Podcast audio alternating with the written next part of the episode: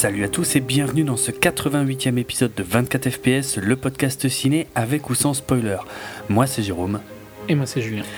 Et on va parler euh, du film Steve Jobs de Danny Boyle, le biopic euh, officiel cette fois, puisque dans notre 34e épisode de 24 FPS, on avait déjà parlé euh, de Steve Jobs via le film Jobs avec, avec Ashton Kutcher. Et on avait, euh, je l'ai réécouté hein, pour le coup, et on avait à l'époque, bon bah, on n'était pas content de, de, certaines choses dans le film, et, et on plaçait euh, pas mal d'espoir dans, euh, dans cette adaptation officielle du, de la biographie, donc officielle également, de Steve Jobs, écrite par Walter Isaacson. Enfin bref, on va en revenir à tous ces détails dans un instant. La formule de l'émission, pour ceux qui la connaîtraient pas, c'est que dans la première partie, on va faire ça sans spoiler, même si là, je suis pas si sûr que ce soit euh, très important hein, parce que il n'y a pas beaucoup de spoilers. Non, il n'y a pas de gros spoilers. Il meurt à la fin. Hein. Je... D'ailleurs, je, crois que j'avais j'avais fait la même blague euh, sur l'épisode 34. Non, mais en plus, ça parle pas du tout de ça, de toute façon. Euh, Puis ça a été vraiment très dit euh, de quoi que c'était trois actes et que ça suivait trois keynotes. Hein. Ouais, c'est pas un secret quoi. Non non voilà ça on va en parler probablement déjà dans la première partie et puis après le signal sonore on ira peut-être un poil plus dans les détails mais ça reste euh, Enfin, ouais, on verra.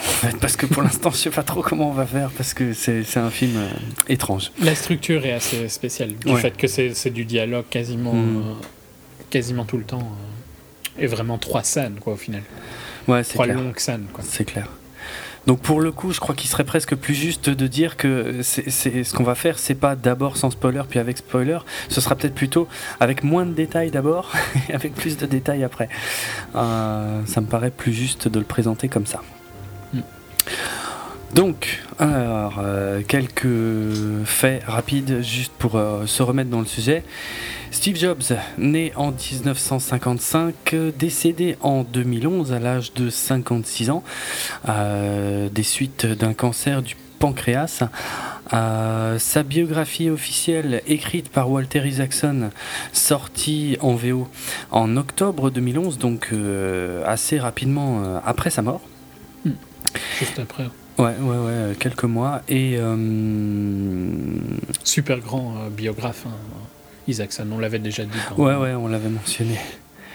Mais ouais, c'est pas, c'est pas n'importe qui quoi, que Steve Jobs a accepté de recevoir. C'est vrai, c'est vrai, puisqu'il avait fait les bios de, Benjamin Franklin et Albert Einstein, notamment. entre autres. Et puis, euh, et puis on peut le redire euh, tout de suite, hein, mais c'est une excellente euh, biographie. C'est un bouquin passionnant. Mm. Très très très entraînant. Tu, tu le lis vite, euh, c'est complet, enfin c'est hmm. respectueux, c'est respectueux tout en ne cachant pas les défauts de Steve. Absolument. Euh. J'ai envie déjà de dire euh, c'est ce qu'aurait dû être le film, mais ça, ça spoil un peu mon avis. Mais bon, c'est vraiment pour que ce soit pour un fan d'Apple et de Steve Jobs ou pour quelqu'un qui connaît pas trop et qui a envie d'apprendre son histoire, c'est le bouquin à lire. Quoi. Ouais. Ouais, je suis d'accord. Passionnant, euh, ultra intéressant et comme tu le soulignes, euh, effectivement, euh, sans concession, même sur les pires côtés de Steve Jobs, et il y avait du niveau. Mm. Ça, on en reparlera. donc Sony Pictures en fait a acquis les droits du, bouquin bah, très rapidement, quasiment dès sa sortie et euh, a immédiatement embauché un certain Aaron Sorkin pour, euh, ben, pour en écrire l'adaptation donc pour le cinéma.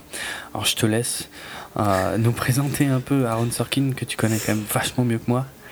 Oui, donc Aaron Sorkin principalement un écrivain qui est connu pour, pour Sports Night au début, puis The West Wing, une série qui a duré 7 saisons il me semble de, de tête, sur la vie dans la partie ouest de la Maison Blanche. Mhm.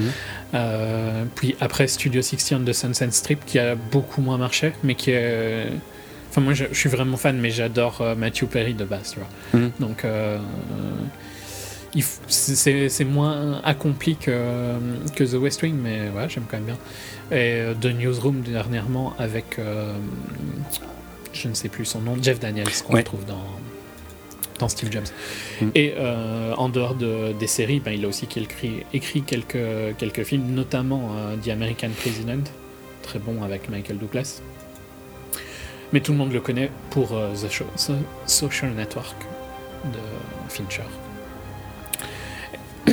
Et donc ben, tout le monde s'attendait un peu à un social, un social Network 2 euh, avec, euh, avec Steve Jobs.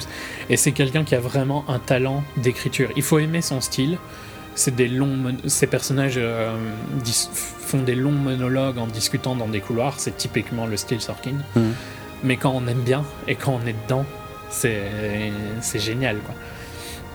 Mhm. Je suis fan de, ce- de son écriture, tu vois. Euh, je peux aussi comprendre qu'on peut détester. hein. Je pense que c'est vraiment euh, oui ou non, quoi, tu vois.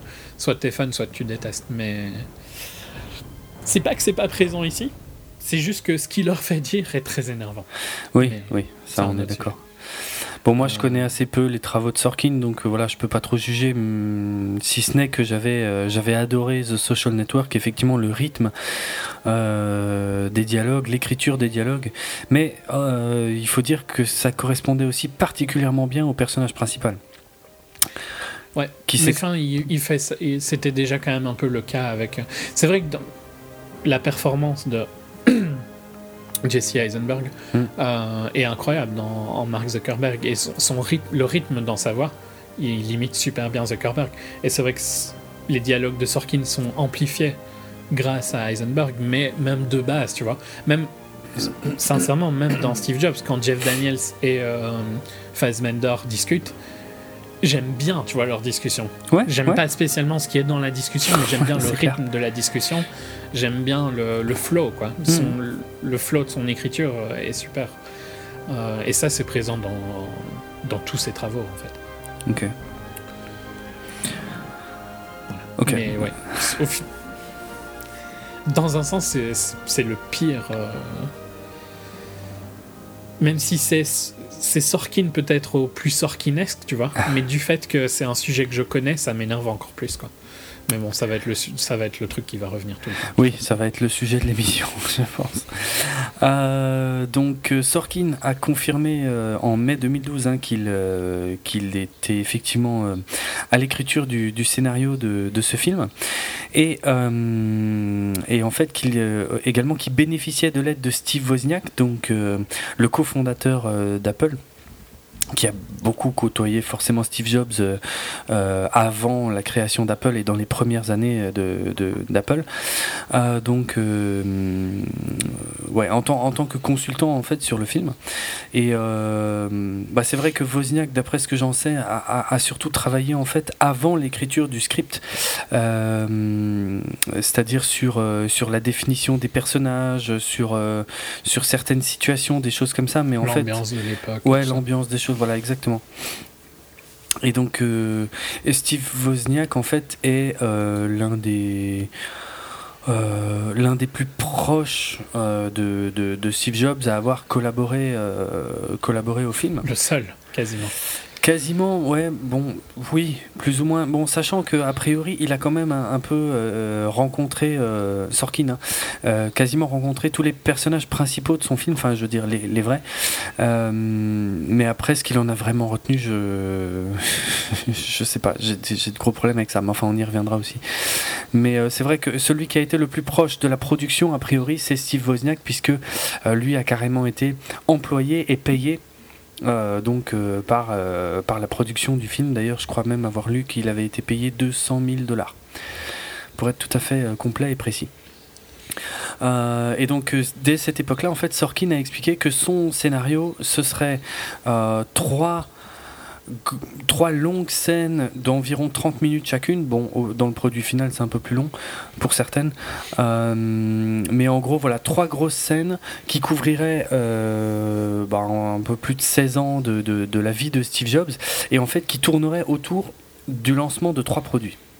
Mm. Première scène, 1984, c'est euh, la keynote qu'on n'appelait pas encore comme ça à l'époque, mais la, la keynote pour l'annonce et le lancement du premier Macintosh. Euh, Et la pub aussi. Oui, avec la pub. Bon, c'était pas la première euh, diffusion de la pub. Hein. Elle était. Non, non, mais enfin bon, on était proches quand même. Oui, oui, oui. C'était. euh, ça, ça n'avait que quelques jours ou quelque chose comme ça, ouais.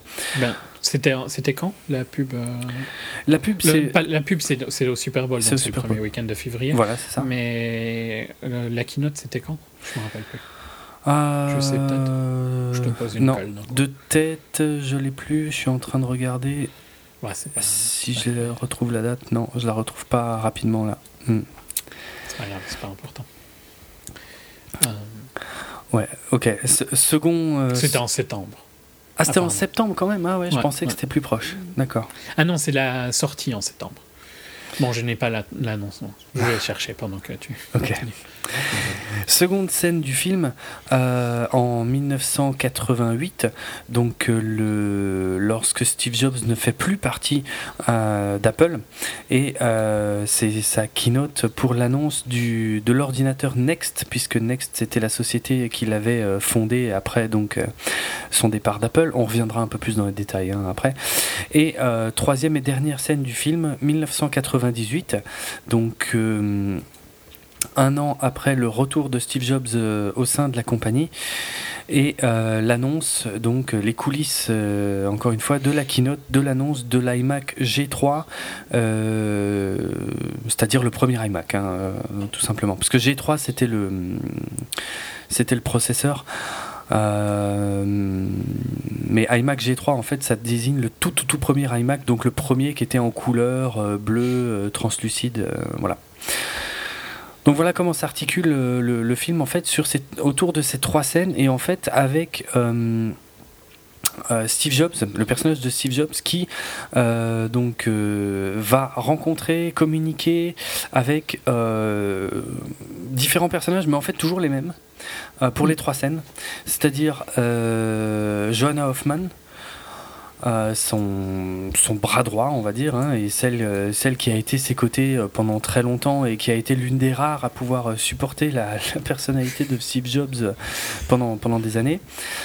John Scully qui, qui aura été tour à tour le, le meilleur ami, euh, presque le père euh, de, de, de Steve Jobs, euh, presque le père adoptif de Steve Jobs, et puis qui sera plus tard son, son pire ennemi, et donc qui aura été le président d'Apple pendant une époque. Pareil, on y reviendra un peu plus hein, tout à l'heure. Pour l'instant, je, je fais vite. Euh, Andy Hertzfeld, donc un des membres de l'équipe de développement du, du Mac, ainsi que euh, Chrisan Brennan et, euh, et Lisa Brennan, donc en fait respectivement la euh, copine que Steve Jobs a eu euh, dans sa jeunesse, donc ça c'est Chrisan, et l'enfant qu'ils ont eu ensemble, donc Lisa, que Steve Jobs a longtemps refusé de, de reconnaître. Mm. Euh, Moins activement que dans le film, par contre. Enfin, moi, ouais, je trouve détestable son attitude dans le film. Il y a des moments vraiment atroces quand même.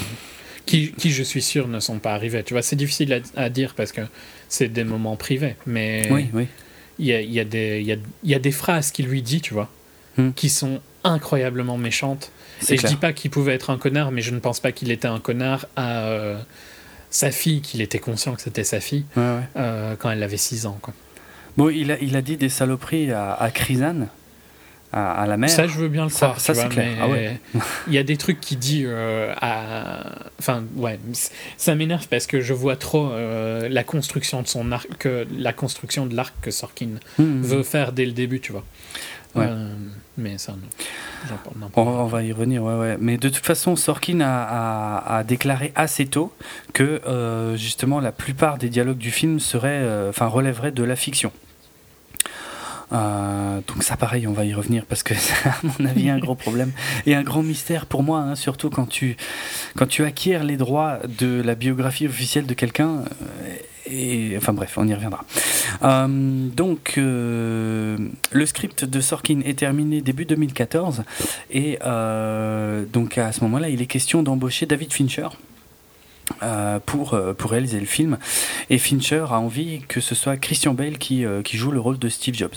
Alors selon les infos que j'ai pu trouver, en fait, parce que ça n'a pas duré longtemps cette histoire, hein, en avril de la même année, Fincher finalement quitte le projet parce que il aurait demandé en fait à Sony 10 millions de dollars et un contrôle total et absolu sur l'ensemble du projet. Or, bah, maintenant qu'on voit et qu'on sait à quel point c'est le film plus d'Aaron Sorkin que de qui que ce soit d'autre, je comprends en partie pourquoi ça n'a pas du tout collé parce que bah, je pense qu'ils n'avaient bah, pas du euh, tout. Oui, oui et non, tu vois, parce que je pense que. Enfin, le truc, c'est que. Et c'est facile à dire maintenant, hein, en mhm. regardant en arrière, mais. Quand tu vois ce qu'ils ont fait ensemble sur The Social Network, tu te dis que c'est dommage. C'est vrai, ouais, quelque part, c'est vrai, ouais. Mais. C'est pas comme s'ils n'arrivaient pas à travailler ensemble, c'est ça que je veux dire. Tout à fait. Tout à fait. Mais euh, et, ici, j'ai l'impression que. Ben, il y a eu tellement de changements en fait, et Sorkin est la seule personne qui a été stable de A à Z, on va dire. Oui, oui. Ce qui fait qu'il a pris de plus en plus de pouvoir sur le film. Qui fait mm. qu'au final, personne n'a un impact à part lui sur ce film. Alors que il y aurait eu Fincher depuis le début, tu vois. Il y aurait eu un développement qui aurait été plus, plus équilibré. Mhm. Et euh, les travers de Sorkin, ben Fincher les aurait euh, calmés. Peut-être. Euh, Peut-être. je suis sûr qu'on aurait eu une réelle plus, plus inspirée que celle qu'on a de Danny Boyle, qui n'est pas un mauvais réalisateur, mais qui ici fait vraiment rien d'incroyable. Mhm.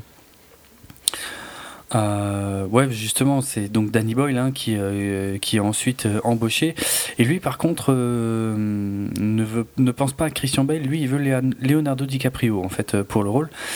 Je sais pas pourquoi ils veulent absolument des gens qui ressemblent pas du tout à. Steve. Quoi. Mais Christian Bale. Christian, Bale Christian Bale, j'étais pour. Ouais, pareil, pareil. Là, je dis pourquoi pas. Mais c'est vrai que DiCaprio, mystère quoi. Euh, il y, a eu des rumeurs sur Matt Damon, Ben Affleck, Bradley Cooper. N'importe qui un peu en va. Ouais, en gros c'est ça, ouais, c'est ça. Et euh, Bref, du coup, il... bon, comme dit, euh, DiCaprio euh, finit par euh, quitter le, projet également, enfin bien qu'il ait jamais été embauché, et, donc il se tourne de nouveau vers Christian Bale. il est question de Seth Rogen pour interpréter Steve Wozniak et de Jessica Chastain pour bah, pour le rôle féminin principal. à l'époque, on savait pas lequel c'était, mais enfin maintenant on sait que c'est donc Joanna Hoffman, le bras droit de, de Steve Jobs. Et euh, bref, au final, euh, Christian Bale euh, finit par se barrer aussi, et c'est Michael Fassbender donc qui qui est le, grand favori à la fin de l'année 2014 avec Scarlett Johansson donc qui est elle également grande favorite pour le rôle féminin. Sauf qu'à ce moment-là, en fait, ben Sony décide d'abandonner le projet et de le laisser ouvert euh, à, un autre studio. Et c'est Universal Pictures donc qui va reprendre, euh, reprendre le projet. Et on voyait bien dans, les, dans le leak de Sony, il y a eu énormément de soucis avec ce film. Hein. Ouais, je me euh, souviens pas exactement du contenu du, du leak qui parlait de, de ce film, mais quand même. Enfin, je me rappelle plus du contenu exact, tu vois, mais ils hmm. en parlaient quand même souvent. Ils en parlaient, ouais, ouais, je sais que ça revenait pas mal. Euh, je sais plus comment elle s'appelait, là, celle qui s'est ridiculisée avec ses leaks, là, mais euh, elle, elle, tapait pas mal sur Fincher. L'ex-présidente de Sony. Ouais, ouais, ouais. Elle tapait pas mal sur Fincher et sur, ses demandes, mais je me souviens plus exactement, pour être franc. Hmm. Non, mais tu vois bien que c'était pas euh, happy happy quoi comme. Euh, non, c'est clair. Ça se passait mal. Euh, c'était tendu. ouais, c'était très tendu. Et honnêtement, personnellement, à partir du moment où Sony a laissé tomber le film et l'a refilé à un autre studio, c'est là où j'ai perdu totalement confiance dans le film quoi. C'est là où je me suis dit non mais c'est bon, il y a un truc qui va pas, ça pue quoi. c'est quand même bizarre. c'est quand même bizarre qu'ils mettent aussi longtemps pour faire un film qui me paraissait simple en fait. Euh...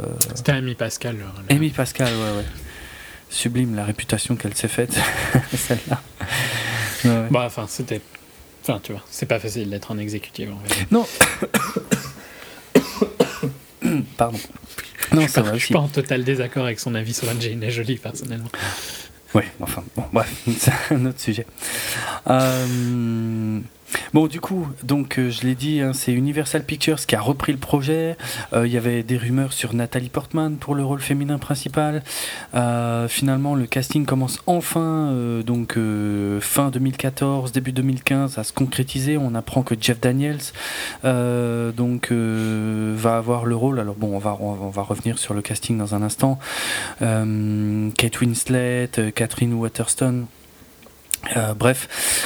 嗯 Ouais, enfin, en gros, ouais, enfin, on peut passer au, on peut passer au casting. En fait, je me rends compte parce qu'il n'y a mm. plus grand chose d'autre à dire.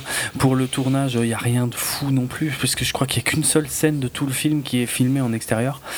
Euh, et je crois euh, que la première keynote, donc celle de 84, a été filmée dans le véritable lieu où euh, où s'est passée en fait cette cette conférence à l'origine. Et puis juste pour la petite note technique, en fait, les trois scènes ont été filmées dans des formats euh, différents, puisque la, scène de 1984 est filmée en 16 mm, euh, légèrement granuleux. Euh, la scène de 88 en 35 mm et la scène de 98 en digital, enfin en numérique, pardon. Ah, gros fail d'avoir des notes en anglais sous les yeux. En numérique, donc ouais. Et bon, personnellement, je trouve pas que ça apporte quelque chose de fou, fou au film. Hein. ça aurait pu être fait, disons, juste avec les tons. Oui, voilà. bon, c'est pas c'est pas un mal non plus, tu vois. Je non, pas non, critiquer non, non, c'est pas ça n'enlève rien au film, mais ça ne lui apporte pas grand chose non plus. Quoi. Pas grand chose. Hmm. Donc le casting euh, un peu plus en détail, euh, Michael Fassbender dans le rôle de Steve Jobs.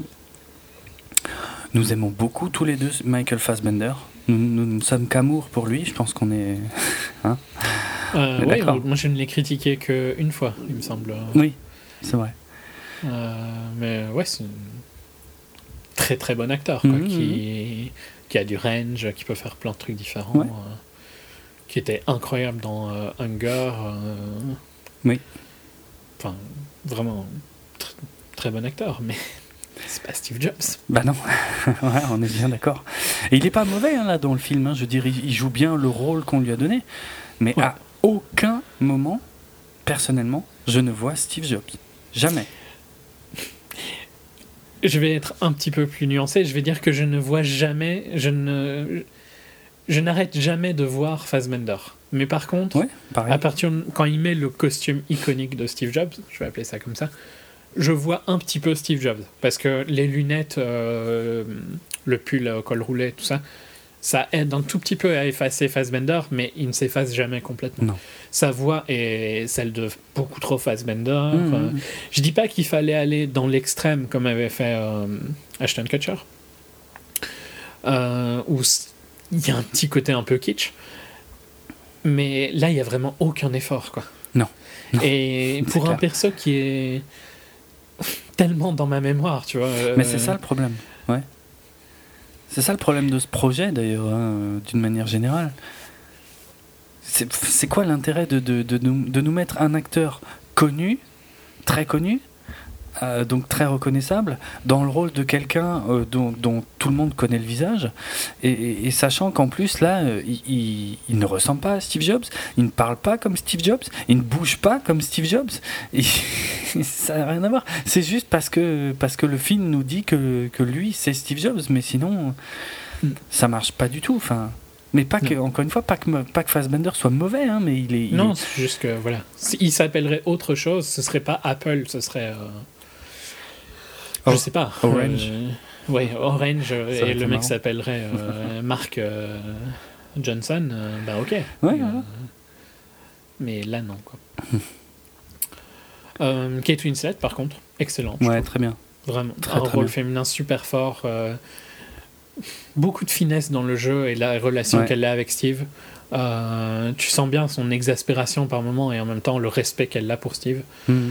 C'est le meilleur rôle du film. Clairement. Clairement. Et euh, je sais pas si tu sais comment elle a eu le rôle. En fait, elle était en train de tourner, euh, pour être franc, je sais plus quoi. Et, euh, et donc, elle a entendu en fait que, ben, que Danny Boyle bossait sur un film écrit par Sorkin avec Fassbender. Enfin bref, ça l'a fait un peu rêver. Elle s'est dit oh, oh, là là, il faut absolument que je sois dans ce film. Ça a l'air, ça a l'air excellent. Et donc, quand elle a su de qui il s'agissait. Elle a trouvé euh, des photos, donc, donc là où elle était, hein, sur le tournage où elle était, elle a trouvé des photos de la véritable Jonah Hoffman, donc avec les cheveux, euh, ben, euh, c'est quoi, marron foncé.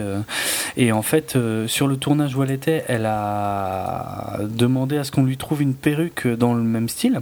Elle a mis la perruque, ils ont pris une photo et elle a envoyé la photo en fait au, casting en disant, regardez, je peux, je peux faire le rôle quoi. Et c'est comme ça qu'elle a obtenu le script du film et qu'au final elle a été euh, embauchée. Hmm. J'ai du mal à voir qui aurait pu la jouer maintenant parce que je trouve vraiment qu'elle est incroyable. Euh, ouais, ouais, très bien. Très très bien. Hmm. Euh, Seth Rogen. C'est alors, je, je, veux bien croire que tout le monde ne connaisse pas Steve Wozniak, mais Mais là, je vois, je vois Seth Rogen, quoi. Je veux dire, je, je, je vois jamais Steve Wozniak. Jamais, jamais, jamais. Ouais, clairement. Et c'est un petit rôle, hein, de toute façon, honnêtement. Oui. Euh, disons que ça gêne moins que, que Steve grâce à ça. Ouais, ouais. Euh, et dans un sens, il ne, il ne détruit pas vraiment mon image de Wozniak parce que Wozniak est quelqu'un anti-confrontation quand même assez fortement. Ouais. Donc tu vois, il me dérange beaucoup moins que Steve, mais c'est mhm. vrai que je vois Rogan. C'est pas comme dans. Enfin. Tu vois, dans Wolf of Wall Street, et maintenant je sais plus comment il s'appelle, euh, celui qui jouait. Ah. Euh, tu oubliais un peu que c'était lui, tu vois. Oui, c'est vrai. Il avait vraiment fait un autre rôle. Ici, c'est pas du tout le cas. Et je dis pas que celui qui était euh, dans le film avec Ashton Kutcher était mieux mais il était pas bien pire non plus, quoi. Ouais, il était pas. Il était, enfin, il ressemblait pas, mais au moins. Euh, bah, au moins, je voyais pas la tronche de quelqu'un que je connais beaucoup, tu vois, à la place de, de Steve Wozniak. C'était Josh Gad hein, qui jouait dans le. Qui est quand même pas non plus euh, complètement inconnu. Non, mais, je sais pas. Il, il, avait plus la tête de Wozniak quand même que un Seth peu, Rogen. Un peu, ouais. Plus gentil, plus rond, quoi, tu vois. Hum, hum, hum. Je sais pas. Parce que là, Seth Rogen, honnêtement, il est pas fondamentalement différent de ses looks habituels. Hein. C'est peut-être ça aussi le truc. Ouais. Euh, peut-être un. Ouais, non. Il, me fait... il est pas, pas bien différent de comment il était dans, euh, dans This is the End et tout ça. Ouais, c'est ça. Mm, mm.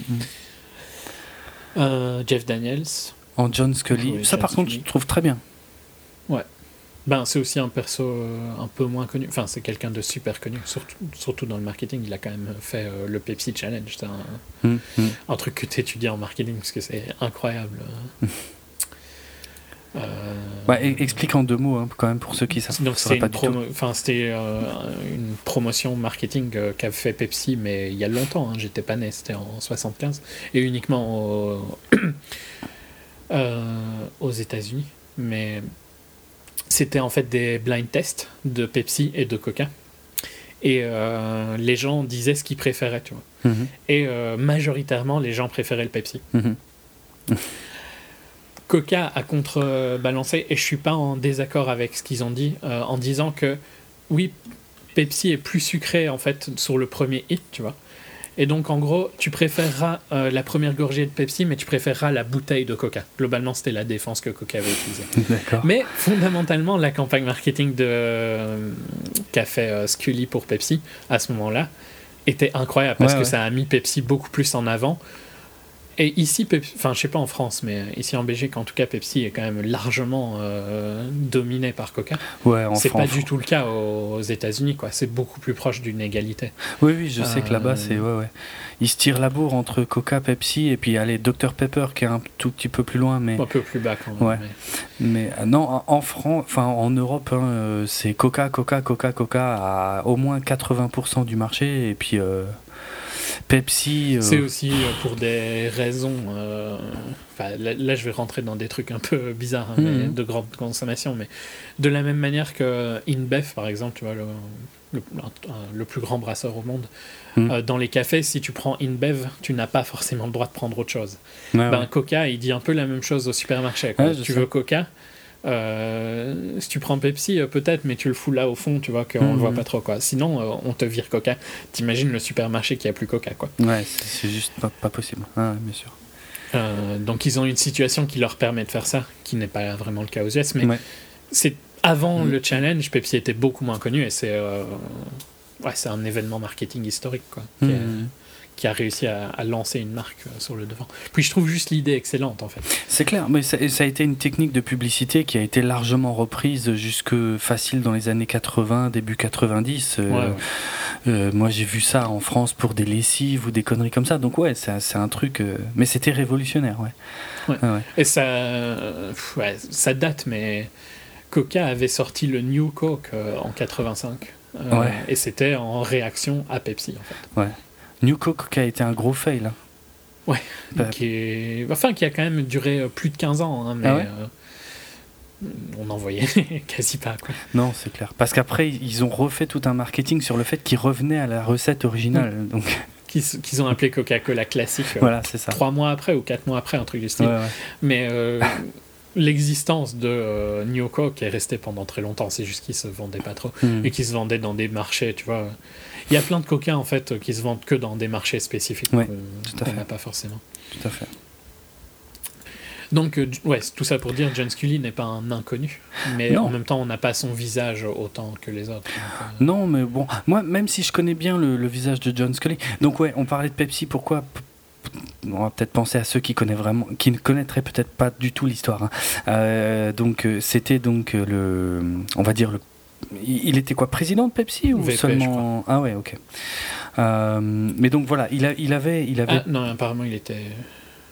Je me trompe, il était président. Ah, il était président, ok. Euh, il avait porté Pepsi assez haut et c'est Jobs qui a été le chercher parce qu'il savait que c'était un marketeur qui croyait dans le produit et, et Jobs en fait euh, savait que les ordinateurs avaient besoin d'être marketés d'une manière différente. Et Euh, puis c'était un peu le changement de mentalité entre les ingénieurs de. Il y a- eu un shift hein, dans... qui a mis énormément de temps à se concrétiser, mais hmm, avant, les ingénieurs étaient les patrons, et maintenant, c'est des, des gens de la com, plutôt, Ouais, des clair. gens du business qui sont clair. des patrons. Ouais. Euh, et Scully faisait partie de ces premiers, quoi. Et ouais. il était VP puis président hein, de Pepsi. en Ok, fait. C'est ouais. pour ça que j'ai euh, mélangé. Euh, mais voilà. Donc, euh, donc voilà, euh, Jobs a été le débauché de Pepsi pour en faire le président de, de- d'Apple et, euh, et il en a fait son plus proche allié et, puis ça a fini par se retourner contre lui puisque, Jobs a fini par devenir complètement ingérable et, et s'est mis à dos en fait John Scully, son plus proche allié et bref, ils se sont séparés très très très très très fâchés en 85. Mais ouais, non, moi, Jeff Daniels, euh, très bien, quoi. Je veux dire, j'ai beau connaître Ouais. John Scully, euh, je le trouve très juste. Non, mais très... il, va très, il va très bien dans le rôle d'un, patron Ouais, euh, ouais. marketing de cette époque-là. Mhm. Il a la présence, il a le style un peu Mad Men-esque, euh, Oui. je dirais. Mhm. Il Euh, a cette aura autour de lui, quoi, qui fonctionne très bien. J'ai aucun souci non plus avec l'interprétation de Daniels. Catherine Waterston dans le rôle de Chrysan Brennan. euh, Ouais, ouais, j'ai pas du tout aimé personnellement. Elle, Ouais. Elle m'énervait, elle me tapait sur les nerfs la majorité du temps. Euh, Et je comprends pas vraiment pourquoi en fait, parce qu'elle a un... euh, Sorkin veut qu'elle soit que tu l'aimes bien, tu vois, Ouais. mais je trouve qu'elle est plutôt désagréable. En fait, elle... Euh, c'est l'une des for- enfin c'est c'est l'une des choses qui m'a le plus gonflé en fait dans le film, c'est que autant Steve Jobs euh, est un salaud avec euh, donc avec elle, avec Chrysan et avec Lisa, mais si tu écoutes bien les dialogues, c'est presque Chrysan qui passe pour pour la méchante dans l'histoire en fait. Et c'est vrai que ça m'a posé problème Bah, aussi. les quoi. deux en fait, je trouve, tu vois, les deux sont pathétiques Ouais. au final. Mais ouais, c'est un, c'est un peu bizarre. Après, je suis pas sûr que ce soit la faute de l'actrice. Hein. C'est vraiment la façon dont c'est écrit. Mais, ouais, mais bon, en même temps, je l'ai jamais vue dans un truc où elle était euh, incroyable. Donc, euh, elle était Ah dans. Inherent Vice, mais Ouais. sincèrement, je m'en rappelle plus. Ok. Bon, on y reviendra. Mais hein. c'est fort possible que ce soit euh, le scénario, hein, je Hmm. dis pas le contraire. Et on va encore euh, mentionner Michael Stolberg dans le rôle d'Andy Hertzfeld, donc le, le développeur euh, de l'équipe euh, Macintosh. euh, qu'on avait vu dans A Serious Man, euh, si je me gourre pas, c'est le film des frères Cohen, hein, ouais c'est bien ça, que j'avais adoré et que tout le monde avait détesté. et il était aussi, il avait un petit rôle dans, dans Men in Black 3. Et si c'est le personnage que je crois, il était assez émouvant dans Men in Black 3. Enfin bref. Euh, bon, pareil, c'est pas un personnage euh, réel très très connu, donc euh, je peux pas juger. Mais j'ai trouvé que le personnage était intéressant dans le film, quoi. Ouais. Ouais. Mais Euh, je vais pas pouvoir en dire beaucoup plus. La fille de James? Ouais, qui est interprétée par trois actrices différentes en fait dans les trois scènes, puisque forcément elle grandit. Euh, je sais pas, il y a quelque chose de particulier à signaler parce qu'honnêtement, euh, Non, mais je trouve qu'elle est bien jouée. Oui, Au contraire bien. de. Je dis pas que c'est- elle a un rôle plus facile dans le sens où euh, elle est innocente au final dans, dans tout ça. oui, Mais je trouve que quand, quand il lui dit des trucs, tu vois des réactions. euh, tu sens une sensibilité et tout ça. Donc elle, elle est juste en tout cas. Mhm. Et pour des enfants, c'est déjà pas mal d'être juste. Ouais, c'est vrai. Donc euh, voilà. Assez positif sur, euh, sur elle, son interprétation. Ok. Euh, allez, encore un mot sur le tournage du film en lui-même, puisque les trois scènes en fait ont été tournées euh, euh, plus ou moins dans l'ordre chronologique, en tout cas dans l'ordre chronologique des scènes. C'est-à-dire qu'ils ont d'abord tourné euh, tout le truc de. En fait, ils ont d'abord répété uniquement le, truc de 84 et tourné le truc de 84. Ensuite, il y avait plusieurs semaines de pause où ils ont répété tout le truc de 88 et, et ensuite tourné le truc de 88. Et idem donc pour 98. Et je crois que Kate Winslet euh, disait, euh, oui d'ailleurs dans les anecdotes j'avais euh, le fait que pour les pour les séances de casting en fait les acteurs n'ont absolument pas utilisé le script du film et ils ont utilisé en fait des hum, dialogues issus de The West Wing. Euh, et que euh, donc pour le tournage de toute la partie de 98, c'est Kate Winslet donc oui qui disait que Michael Fassbender connaissait absolument par cœur tous les dialogues. Il n'emmenait même plus le script euh, sur le tournage. Voilà, ça c'était juste les petites anecdotes de tournage. Avant euh, de verser euh, totalement dans la critique du film, peut-être euh, pour aider nos auditeurs à comprendre notre avis, peut-être expliquer un peu aussi notre position par rapport euh, à Apple et au personnage de Steve Jobs? Ouais, ben, tu es fan d'Apple depuis très très longtemps, plus longtemps que moi. Oui, oui. Bah, j'ai- Mais. J'ai ouais, bah, utilisé en fait euh, mon premier ordinateur Apple euh, en 1989 et c'était mon premier ordinateur tout court à la maison. Et, euh, et depuis 1989 j'ai dû utiliser entre 20 et 25 euh, à- Mac différents.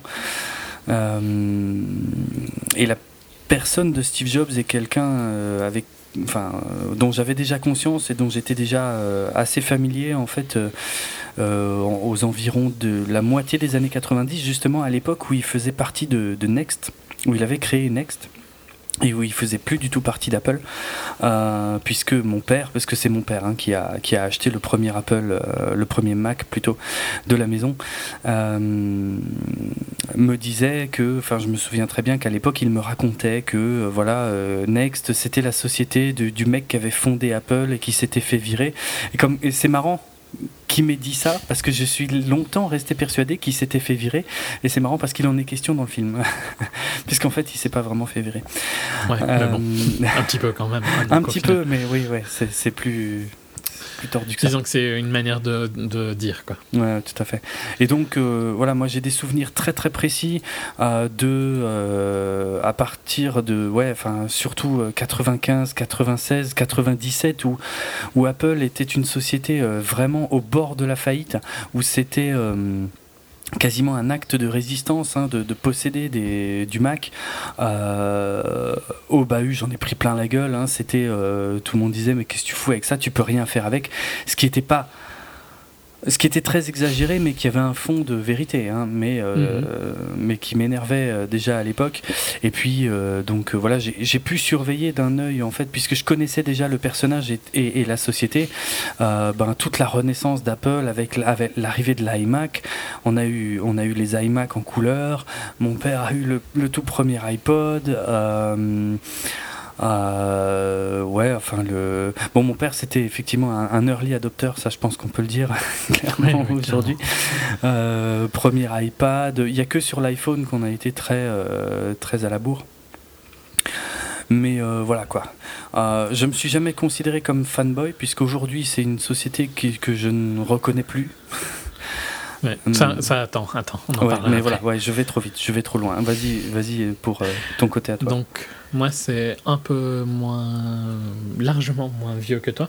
Euh, j'ai des souvenirs que hum, de ma tante qui avait un, Macintosh, donc euh, dans les années 90. Euh, 90, t'as vu? J'ai fait un lapsus. Mais c'est pas un lapsus, non, oui, non enfin, c'est pas un lapsus, hein. t'as le droit de dire 90 sans déconner. J'ai le droit, ouais, mais bah. c'est rare, hein. d'habitude ça ne sort jamais. Ouais, c'est vrai. vrai. Euh, après, moi j'ai eu un iPod euh, comme tout le monde, et puis euh, j'ai eu mes premiers Mac avec les MacBooks en polycarbonate en 2006, mhm. peut-être, 2006-2007. Euh, et depuis, j'utilise, euh, bah, j'utilise toujours un PC pour jouer, hein, mais euh, j'utilise que des que OS X pour pour travailler, enfin pour travailler, pas au travail, mais pour mhm. moi, pour moi mes projets et pour juste surfer et tout ça, j'utilise OS X. et j'ai eu depuis j'ai, j'ai eu le tout premier iPhone, donc qui venait des États-Unis à l'époque, forcément, tout un truc pour l'avoir. et puis ben ouais euh, des iPods et tout ça. Donc je suis moins euh, early adopters que toi, hmm. mais je, je, me considère quand même comme pré-grosse vague, tu vois, un petit peu, pour être un peu... Euh, bon, on a toujours envie de se considérer avant les autres, hein, dans tous les cas. Mais, mais je, par contre, on est d'accord tous les deux que l'Apple de maintenant, c'est pas l'Apple qu'on aimait, quoi. Non. c'est clair. Moi, l'Apple avec lequel je suis tombé euh, amoureux, entre guillemets, c'est euh, un Apple où euh, l'utilisateur, le plaisir d'utiliser ta machine était, plus était le plus important. Enfin, le. l'OS était construit pour être plaisant à utiliser, tu vois, même s'il cachait des trucs, ouais. euh, même s'il était moins accessible qu'un truc Windows. Et c'est vrai qu'en étant un peu, euh, en travaillant dans un département informatique et en étant, en ayant toujours utilisé des PC Windows avant, ça me perturbait un peu au début, mais je trouve que c'est positif pour l'expérience utilisateur au final. Et ça se reproduisait, ça c'était présent sur tous les produits. L'iPod c'était ultra bien géré, quoi, tu vois. Mhm. Oui, si tu devais utiliser iTunes, mais si tu acceptais d'être dans l'écosystème, tu avais une super bonne expérience de A à Z. C'était pareil l'iPhone au début. Et, euh... et ouais, ouais, ben voilà.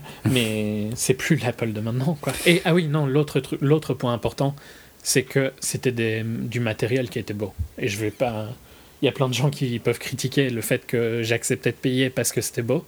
Il y a toujours eu un prix plus premium sur, Apple, c'est la critique que font les gens principalement, de toute mhm. façon. Euh, mais je suis d'accord de payer pour du design. Je sais pas pourquoi ça choque pas les gens d'acheter des vêtements de marque, tu vois. Qu'ils achètent parce qu'ils sont beaux. Mais apparemment, euh, si tu achètes un téléphone parce qu'il est beau et qu'il est un peu plus cher, t'es un crétin, quoi. Mhm. J'ai jamais mhm. compris cette euh, logique. Et ça, pareil, c'est plus le cas maintenant. Donc, euh, c'est mes gros problèmes. On a tous les deux euh, des gros problèmes avec Apple depuis la disparition de Steve, hein, globalement. En gros, ouais. Moi, euh, enfin. Bah, il y a eu des produits qui sont. Il y a eu des On voit bien les produits qui... où il avait toujours une patte, on va mmh, dire. Mmh, c'est clair. Mais depuis l'iPhone 6, on voit bien que c'est plus, c'est plus la même compagnie. Non, c'est clair il y a des trucs que je suis sûr à 100% que. Et je dis pas, hein, pour moi, le 3GS c'était un téléphone à rater au niveau du design. Euh, je pense qu'il y a eu des concessions sur, euh, sur le, le 3GS. Par contre, je trouve que l'iPhone 4 est, euh, à mon, sans connaître, sans être dans sa tête, mais pour moi, c'est l'appareil que Steve voulait à 300%. Tu vois. Il y avait des défauts d'utilisation, l'antenne et tout ça. Euh, mais d'un point de vue design, c'est l'appareil que Steve voulait. Et c'est plus du tout le cas maintenant. Quoi. Il y a des trucs qu'il n'aurait jamais accepté. Je, vais, euh, je l'ai déjà sûrement dit, mais le, le caméra bump, un truc qui m'énerve dans tous les téléphones, hein, il y a pas, je trouve ça inacceptable. C'est pas quelque chose que Steve aurait accepté. Non, jamais de la vie. On est bien d'accord. Il n'aurait déjà jamais enfin, il, il y a un bête truc, hein, mais c'est que il détestait les coques. Ouais. Il l'a dit plein de fois et tout ça. Ouais, et je dis pas qu'il a jamais, re- il est jamais revenu sur des mots, hein, mais, Ah si, ça en Il- plus il l'a fait plein de fois, Ouais. oui c'est vrai. mais il détestait les coques. Et euh, quand il est parti, depuis le 6, les coques sont ultra en avant dans les Apple Store. Ouais. Et l'iPhone 6 est quasiment. À mon sens, il est quasiment inutilisable sans une coque en fait. Parce qu'il est déplaisant en main, franchement, Ouais, ouais, en ouais. comparaison à un Nexus 5 qui coûte quoi euh, 200 euros, même pas. Euh, c'est peut-être 10 fois plus plaisant d'avoir un Nexus 5 en main euh, et qui est plus beau sans coque. Et bah, ils sont pleins d'argent, mais ouais, enfin, fondamentalement, ça va à l'encontre de ce qu'il ce qu'il aimait, quoi. Mhm. Ça, ouais, je peux, j'accepte pas ça. Je reconnais pas du tout le. Je reconnais pas le l'Apple avec euh, lequel j'ai que j'ai adoré en étant plus jeune. quoi. Ben moi, euh, et puis on va conclure là-dessus pour revenir au film. Euh, moi, je retrouve, euh, et ça me plaît pas, hein, mais je retrouve l'Apple du milieu des années 90 qui faisait n'importe quoi en fait, qui qui comment, qui avait une gamme hyper confuse et qui Ouais. et qui partait dans Bah, tous ça les va sens. sûrement s'empirer en plus. hein. Oui, oui, je sais, je sais. Et, mais c'est marrant qu'il retourne exactement dans le même travers que celui qui leur Mais- a posé problème, quoi. La différence, c'est que maintenant, ils ont. euh, Oui, ils ont un stock de cash qui est euh, Voilà. ah, qui fait qu'ils sont quasiment impossibles à. Ils ont un stock de cash incroyable. Je sais plus, hein, 300 milliards, 250 Ouais, milliards. je sais plus, ouais, mais c'est colossal. Hmm. Euh, en assets, c'est peut-être un peu moins en equity. Mais au, au minimum 100 milliards en cash, je pense, un truc ici. Et ils ont une, une image qui fait que même si ça descend, ça va pas descendre d'un coup, tu vois. Non, c'est sûr. Euh, ils ont réussi à s'imposer, en fait, dans des endroits où, où tu n'aurais pas vraiment. Parce qu'ils ont réussi à s'imposer dans des sociétés, tu vois, déjà tout bêtement. Alors Mhm. que c'est pas une entreprise qui fait. Elle fait aucun effort, quoi, au niveau corporate. elle ne fait aucun prix. Elle ne, y a, ils font vraiment rien comme geste commercial. Et euh, ils ont l'iPhone est quand même imposé comme le téléphone corporate dans plein d'entreprises. Ouais, ouais. Oh, ils ont fait des efforts sur l'iPhone euh, niveau corporate hein, quand même pour proposer des flottes et du suivi. Enfin bref. On- Ouais, on- mais euh, enfin, euh, moi j'en, vois tout le temps. Il n'y a pas des prix. euh, Enfin, c'est pas, c'est pas comme euh, les gestes que fait HP et tout ça. Tu non, vois, probablement pas. Bon, enfin bref, revenons au film. Revenons au film, puisque je- je- on aura d'autres occasions, je pense, de- de- d'évoquer des anecdotes euh, personnelles. Mais Enfin voilà, vous l'avez peut-être compris chez vous. Euh, si vous êtes des haters d'Apple, je pense que vous nous considérez donc comme des gros fanboys, ce que nous réfutons totalement, Euh, puisque, euh, comme vous le constaterez dans la suite de cette émission, bien qu'étant fan des travaux de Steve Jobs et de- et d'une grande partie de l'histoire d'Apple, nous sommes extrêmement conscients de à quel point Steve Jobs pouvait être un sac à merde absolu. et, euh, et ça, c'est super important. Et complètement taré. hein. Et, et ouais, ouais, c'est clair, c'est clair.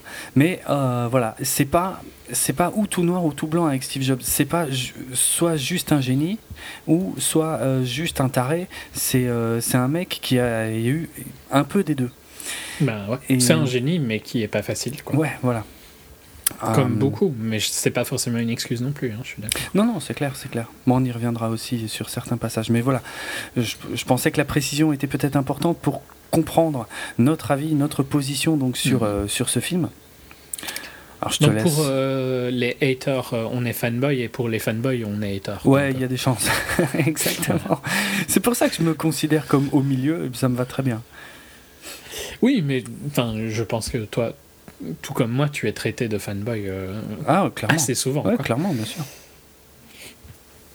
Euh, ouais, voilà. Et on n'a pas de watch. Hein, Non, on n'a pas d'Apple Watch et c'est pas près d'arriver. Faut pas déconner, putain. Voilà, Bref. un autre produit euh, que Steve n'aurait pas accepté. Ah, c'est clair. Le film, donc, dis-nous tout ce que tu en as pensé. Ben, on a déjà globalement dit. hein. Mais je, pense que je suis un peu moins négatif que toi. C'est peut-être du fait que je l'ai vu il y a plus de plus d'un mois, parce que je l'ai vu en 2015. Mhm. Euh, Mais globalement, si ça ne s'appelait pas Steve Jobs, ça parlait de quelqu'un d'autre, euh, inspiré euh, à la limite, tu vois, Mhm. euh, pourquoi pas Mais le problème, c'est qu'il raconte tellement de conneries. et vraiment des conneries qui font mal, quoi, je trouve. Ouais. Que tu peux pas te détacher de ça, en fait, dans le Mhm. film. Tu te dis, mais arrête, quoi, tu vois. Et donc, ça, c'est un de mes points négatifs. L'autre point négatif, c'est que je vois beaucoup trop vite qu'il veut faire un arc. euh, oh, comme il est méchant. Oh, regardez comment il est méchant. Et euh, se diriger vers une rédemption, quoi. Vraiment en trois points. Ouais, comme, ouais. euh, et tu le vois dès les, dès le- les premières dix minutes, quoi. Que ça, ça va être comme ça. Et il enfonce tellement le clou sur ce fait-là, tu vois. Oh, regardez comme c'est un connard. Et ce qui m'énerve, c'est que, oh, regardez comme c'est un connard, sans utiliser les vraies raisons pour lesquelles c'était un ça. connard que tout le monde connaît, quoi. C'est ça qui est incroyable. Ouais. Ah ouais. Euh, ouais. Tous ces dialogues avec sa fille, je les trouve euh, Enfin, tu vois, je trouve que sa fille les répond bien à ces dialogues, Mhm. mais lui, je trouve que ce qu'il dit, c'est insupportable. Bon, on va, on va tout de suite clarifier un truc que, qu'on a déjà dit, mais quand même euh, qui me paraît très important et qui va me permettre de dénoncer une partie de ce qui me dérange dans le film. C'est que je comprends toujours pas pourquoi ils se sont cassés la tête à acquérir les droits de la biographie officielle euh, qui de, devait pas euh, rien coûter, quoi, comme droit. hein. Bah, c'est clair, ouais, en plus, ouais, voilà, ça, ça devait pas être une petite opération.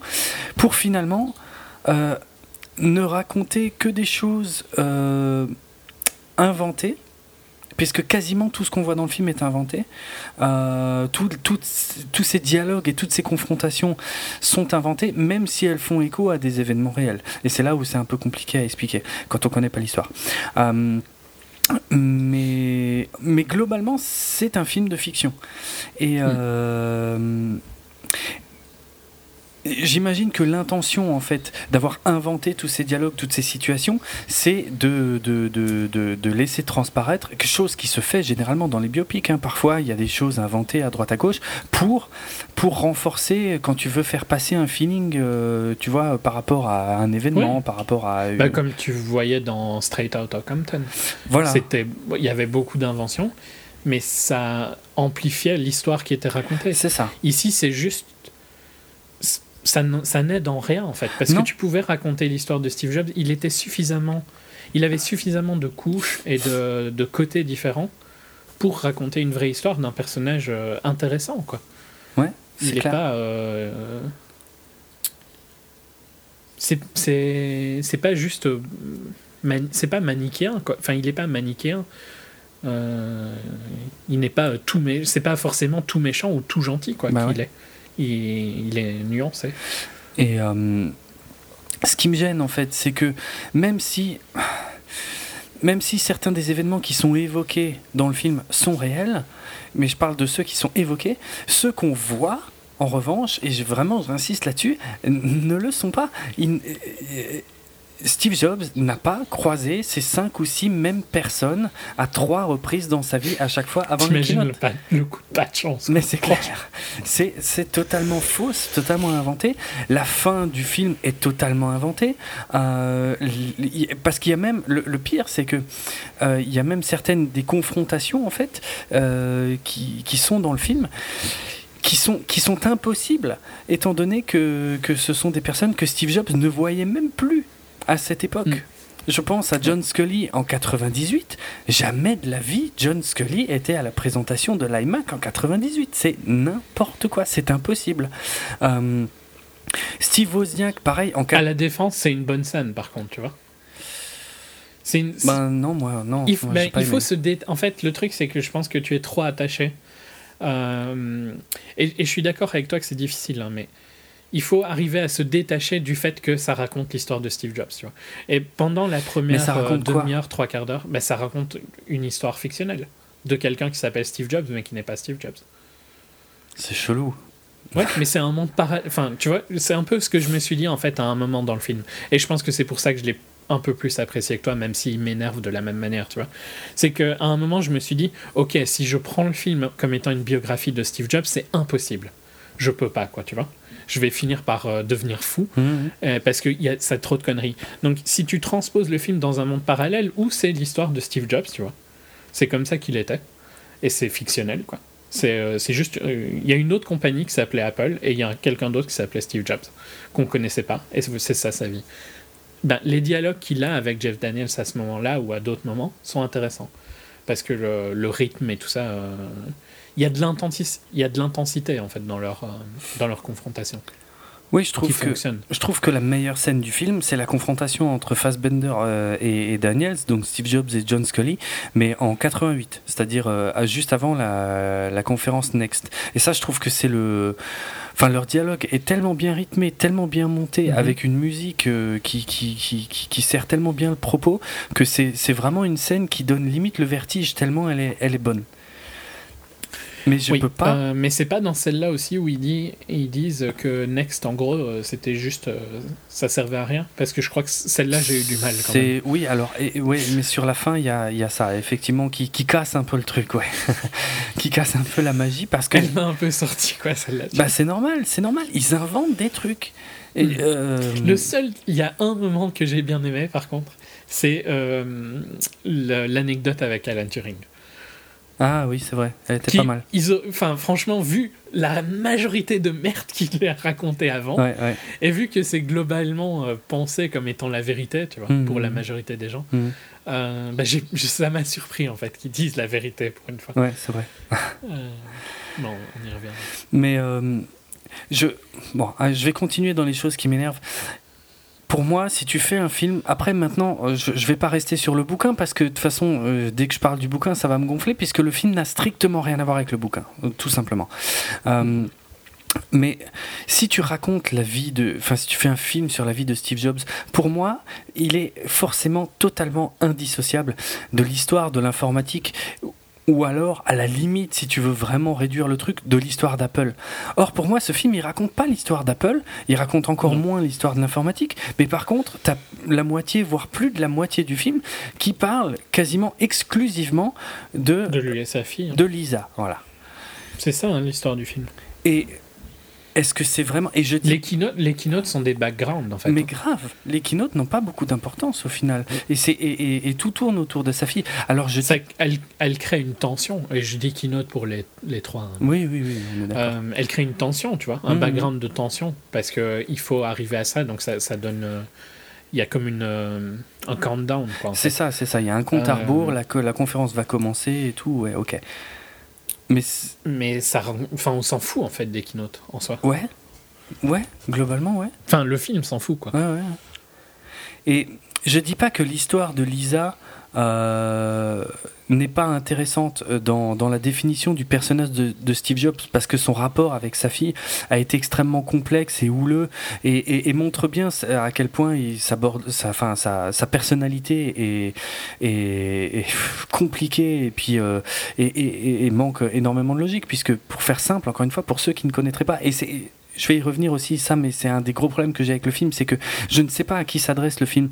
Ceux qui ne connaissent pas du tout l'histoire de Steve Jobs, est-ce qu'ils vont comprendre quelque chose à ce film? Pour moi, c'est non. C'est clair et net, c'est non. Non, mais ce qui fait peur, c'est qu'ils vont penser que c'est la vérité. Par contre, ouais, ça, ça fait flipper, quoi. Mais d'un autre côté, est-ce que le film s'adresse à ceux qui connaissent l'histoire? Ben non plus, puisque ça va forcément les gonfler, vu que ça raconte n'importe quoi. Ouais. Donc je ne sais pas à qui s'adresse ce film, mis à part euh, Sorkin lui-même. Mais ça, j'y reviendrai, ce sera euh, ma conclusion. Mais euh, du coup, euh, merde, du coup, je suis parti un peu vite. Mais ouais, en gros, Lisa, euh, pour ceux qui connaîtraient pas du tout, donc il, il, il a eu cet enfant avec avec Chrysan et euh, et dans le système de pensée de Steve Jobs, en fait, il était capable de se persuader lui-même de quand quelque chose lui déplaisait, il était capable de se persuader que ça n'existait pas. Donc, il a refusé d'admettre la paternité de, de Lisa parce que bah, parce que il n'avait pas envie. En gros, c'est- aussi bête que ça. C'est horrible, hein, mais c'est Mhm. c'est aussi bête que ça. Et euh, là où ça devient complexe avec son personnage, c'est que euh, quand il travaillait sur le successeur de l'Apple II, qui était le, fer de lance d'Apple au début des années 80, euh, il décide de le nommer Lisa. Or, tout le monde savait qu'il refusait de reconnaître une fille euh, qui s'appelait Lisa. Et euh, ce qui montre vraiment la complexité de, de- du, du- du chemin, enfin de, réflexion du personnage. Quoi. Et, euh, Ouais. Et donc tout le monde a fait le rapprochement, mais, mais évidemment quand on lui posait la question, on lui disait mais non, ça n'a rien à voir, c'est une coïncidence. Il en est même question dans le film. Oui, il en est question dans le film. Ils disent un truc par contre qui, je pense, est inventé pour le film. Je pense pas que. Je sais plus. Il, il invente un acronyme. Oui, l'acronyme, ouais, ouais ça, c'est vrai que je me souviens pas si c'est vrai ou pas. Et bref, il a longtemps euh, donc refusé de la reconnaître, euh, mais pendant des années. Et puis il a fini par la reconnaître et voire même paraître assez proche d'elle dans les euh, dans les dernières années de sa vie. Mais c'était par épisode. Il y avait des moments où il était très proche, il y avait des moments où il ne voulait plus en entendre parler, où il faisait que se prendre la tête. Et encore une fois, je dis pas que cet aspect de la vie de Steve Jobs est pas intéressant, mais quand on fait un film sur Steve Jobs, j'arrive pas à croire que ce soit cet aspect-là qui occupe plus de la moitié de l'espace du film, quoi. Alors qu'il y a tellement d'autres choses à raconter. Je dis pas qu'il faut pas en parler, hein, mais il y, y, a tellement d'autres trucs à raconter, quoi, qui sont tellement importants.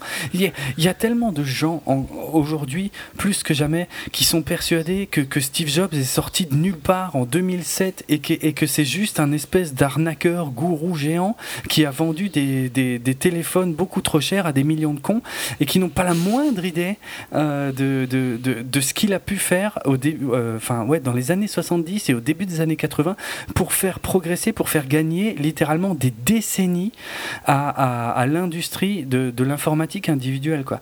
Et ça, ça me rend fou. en fait, j'arrive pas à croire qu'on raconte pas cette histoire-là et qu'à la place, on, on, on, on tourne autour de, de, sa fille, de sa fille, de sa fille dans une scène, deux scènes, trois scènes.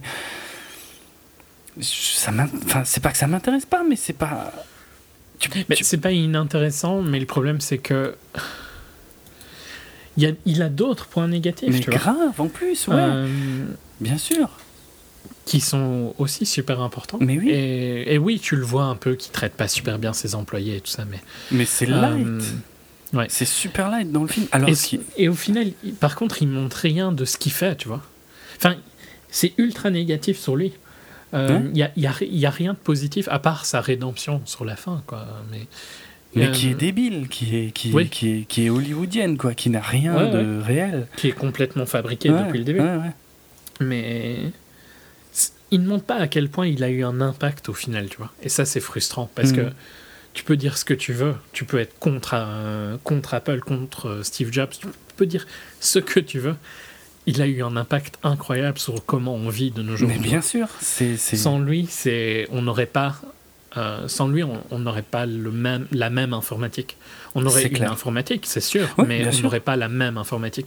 On n'aurait pas quelque chose où l'user est euh, en avant, quoi. Mhm. Parce que hum, oui, euh, il a volé l'idée de du GUI à Xerox. De l'interface graphique et de la souris à Xerox, effectivement. Euh, mais Xerox, euh, c'est pas comme s'ils voulaient l'utiliser à ce moment-là, tu vois. Xerox n'en faisait rien. Et, et, c'est euh, Steve Jobs qui a eu, qui a eu l'idée, quand il l'a vu, qui s'est dit Mais ça, ça va me servir à, à faire ce que j'ai toujours voulu faire avec l'Apple II euh, au, au, départ, c'est-à-dire faire rentrer les ordinateurs dans les maisons des gens. Une, mm. une, un concept qui, qui, qui semblait euh, débile à l'époque, puisque IBM s'en moquait éperdument. Quand on parlait d'ordinateurs individuels à IBM, qui était le grand ennemi de l'époque, IBM disait Mais les gens ne veulent pas d'ordinateur à la maison. Oui, bah, IBM était un peu l'establishment en comparaison des startups euh, de Microsoft et Apple. Mhm. Mais oui, mais même Microsoft, tu vois, euh, Microsoft était géré par un ingénieur avec une pensée d'ingénieur très carrée et tout ça. Et Steve avait une, autre manière de penser. Euh, utilisateur. Ouais. Tourné vers Qui a eu un impact incroyable. C'est ça. Et, pour, ceux, pour, ceux, qui l'ignoreraient, tout le concept des, justement de, du pointeur, de la souris, des fenêtres et des menus et de tout ça de Windows, euh, c'est euh, merde, j'ai son nom qui m'échappe alors que c'est juste l'un des plus grands milliardaires du monde euh, de, de Microsoft. Ben, pas Bill Gates. Bill Gates, Bill Gates, voilà, oui, merci. C'est Bill Gates, en fait, qui a, qui a piqué l'idée à Steve Jobs. Steve Jobs a piqué l'idée à Xerox et, Bill Gates a repiqué l'idée à, Steve Jobs. Et ça, beaucoup de gens l'ignorent, quoi. alors que c'est la pure vérité. Ouais, enfin, de toute façon, voilà. Et. Ça, c'est même. C'était toujours le cas avec l'iPhone, hein, parce que. Autant les gens peuvent le détester, tu vois, mais sans l'iPhone, on n'a pas le monde des smartphones qu'on a aujourd'hui. Bien sûr. On aurait eu des smartphones, mais les smartphones pré-iPhone et les smartphones post-iPhone, c'est pas les mêmes. Et euh, tu peux me dire tout ce que tu veux. Maintenant, je suis d'accord que Android est objectivement meilleur, tu vois. Euh, sur beaucoup de points.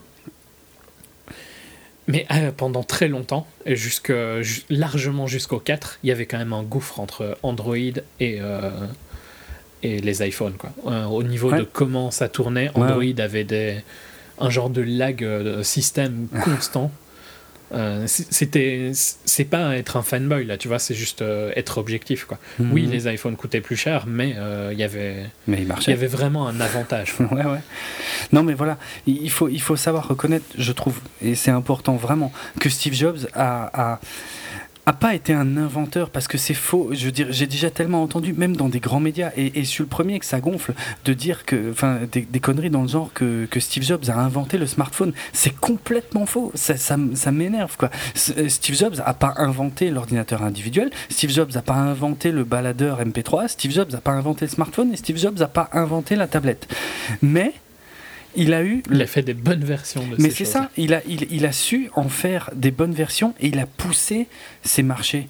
Il en a fait des marchés d'ailleurs, alors que, que, que ça n'existait pas. C'était des, pas des marchés, c'était rien, c'était des, délires de. Ouais, c'était même pas des niches, hein. c'était quasiment des, des, délires de, de nerd, quoi. Euh, et ne pas reconnaître ça, c'est d'une mauvaise foi hallucinante, quoi. Donc. Euh, quand on dit que c'est un génie, ça ne veut pas dire que c'est un inventeur. C'est, ça, on peut être un génie, mais du marketing aussi, ou du, du mhm. concept. Euh, enfin bref. Et, donc voilà, le, film ne montre strictement rien de tout ça, je trouve, euh, ou quasi, quasiment pas. On voit, on voit, rien, on voit qu'il, ouais, c'est à la limite. Bah, euh, L'iMac un petit peu quoi. L'iMac un petit peu, mais l'iMac dans le sens où tu vois, l'iMac avait avait un côté plus attirant, on va dire. C'est un peu oui, parce que ça a été le premier. C'est le début du high, quoi, au final, tu vois. C'est ça, et puis ça a été le premier à avoir l'idée de vendre un ordinateur euh, sur ses fonctions, mais aussi sur son design. Sur son look. Et c'est con, ça paraît bête aujourd'hui, mais c'était ça n'existait pas. Et même les Mac. Ça euh, paraît. Et c'est. T'as as déjà vu les portables maintenant? Il y en a pas un qui ressemble. Enfin, les portables premium, hein, je parle pas les trucs cheap à 400 mmh. euros. Mais euh, il y en a pas un qui ressemble pas à un MacBook. Hein. Ouais, je sais. C'est pareil les, les iPhones. Hein. Enfin, mhm. tout regarde le, c'est quoi le HTC, non Qui euh, c'est une copie euh, d'un 6. Ouais, ouais. Non, mais moi, de toute façon, j'ai un souvenir très très net des années 90 où les PC et les Mac, pour être franc, avaient tous la même gueule.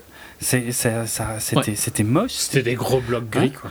Et, et, à la sortie de l'iMac, après la sortie de l'iMac, quand j'ai commencé à avoir les premiers euh, PC avec un tout petit peu de couleur, et c'était, c'était mignon, hein, c'était, euh, c'était discret, hein, euh, ou les, les, premières souris hein, avec un tout petit peu une vague tentative de design, bah, ça me faisait sourire parce que c'est là que tu te rends compte que le marché, le marché changeait. Et c'est ça que Steve Jobs a fait. Et bref, et c'est vrai, c'est absolument pas dans le film. Et donc je vais conclure en fait sur, euh, ce que je pense du film, c'est que ce que je vois finalement dans ce film, c'est un exercice de style de la part d'Aaron Sorkin. Euh, qui, semble avoir voulu saisir cette occasion pour euh, raconter la vie d'un homme, donc euh, via trois scènes où il va croiser les, mêmes personnages à chaque fois sur donc un certain nombre d'années pour voir une soi-disant évolution. Je trouve qu'il n'y a pas tellement d'évolution, moi, dans le film par rapport à l'histoire réelle qui, a connu des hauts et des bas beaucoup plus importants et beaucoup plus intéressants que ce qu'on peut voir dans le film.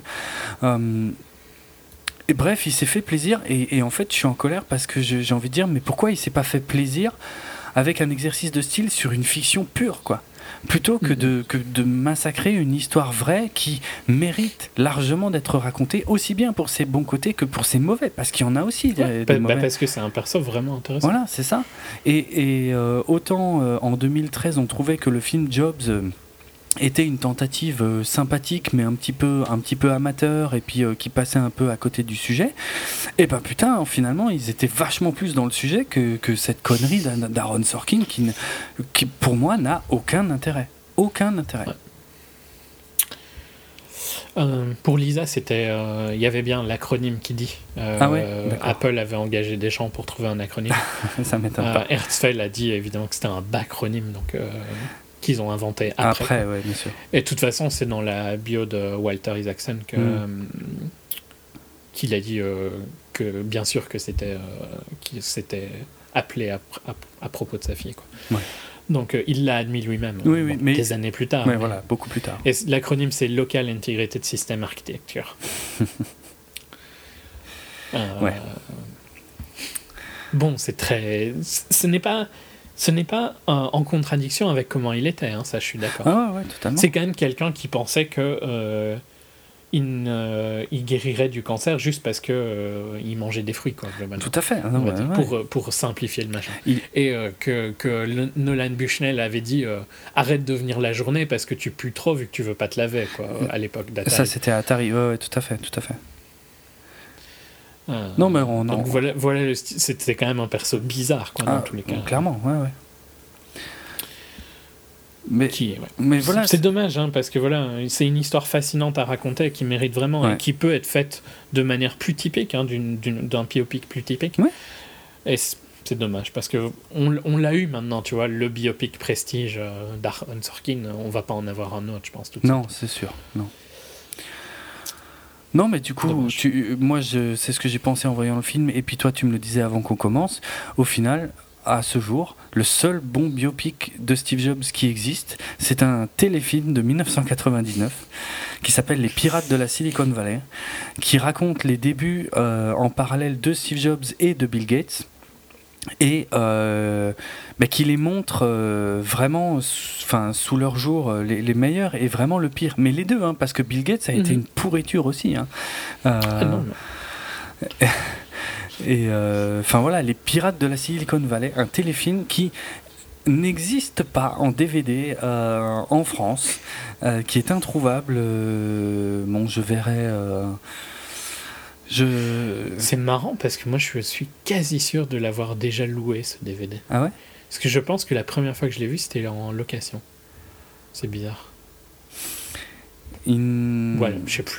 Sincèrement, je me rappelle plus. Je, je- Enfin, je l'ai vu je plusieurs devrais fois, pas le dire, mais sur le net, il n'existe pas de DVD RIP, c'est que des TV RIP, parce que c'est passé à la télé. Ah ouais, c'est bizarre, Ouais. je me rappelle plus. Bah, Peut-être que je l'ai vu à la TV. Il est déjà passé par contre pour moi. En France.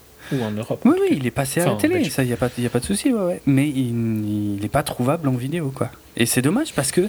Et, c'est- et c'est un, c'est un téléfilm, donc il n'y a pas une photo euh, incroyable, il n'y a pas une. Non, mais c'est loin d'être dégueulasse non plus quoi. Ouais, ouais, ouais. Et, il est, et, il- et franchement, tout ce qu'il raconte est, est passionnant sur les débuts de l'informatique moderne et personnelle, sur la guerre entre Steve Jobs et Bill Gates, qui sont super bien interprétés dans le film. D'ailleurs, pour les fans d'urgence, Steve Jobs est interprété par Noah Weil, donc qui, qui faisait le Dr Carter, et qui ressemble, euh, c'est de loin euh, celui qui ressemble le plus à Steve Jobs des trois films en fait sur Steve Jobs. Euh, et d'ailleurs, le vrai Steve Jobs avait plaisanté à ce sujet. Je sais pas si tu connais l'anecdote, mais je crois que c'était en parce que le téléfilm date de 99 et pour une keynote en 2000 ou en 2001, euh, au moment où Steve Jobs devait apparaître sur scène, en fait, c'est Noah Weil habillé en Steve Jobs qui, qui arrive sur scène. C'était un gag qu'avait préparé Steve Jobs parce que parce que le téléfilm l'avait beaucoup amusé justement. Même s'il n'était pas d'accord avec tout ce qui était dedans, mais ça forcément. Oui, mais c'était encore fort proche aussi. C'était Ouais, un ouais. Steve Jobs qui était dur, ce qui s'est largement adouci euh, Hmm. au fur et à mesure. Il y a aussi un. Mais sincèrement, je me rappelle plus du nom, j'aurais dû chercher avant, mais il y a un documentaire de PBS, il me semble, qui est pas mal euh, sur. euh, euh, je crois que ah, je crois que c'est ça, Triumph of the Nerds, qui est donc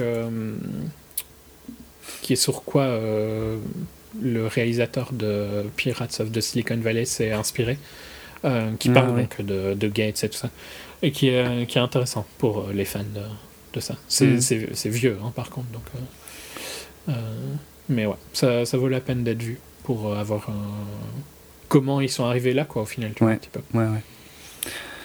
Ça parle aussi un petit peu de Larry Ellison, qu'on parle moins dans le grand public, mais qui est aussi un des trois gros, quoi, en fait. Mhm. Mhm. Ouais, non, mais il n'y a, y a pas que. Ouais, c'est clair. De toute façon, il n'y a pas que Steve Jobs. hein. Il y a des gens comme Bill Gates, Paul Allen, qui sont des, des gens super importants. Et qui. il- ouais, il y a quasiment que dans les pirates de la Silicon Valley qu'il est question de ces gens-là, en fait.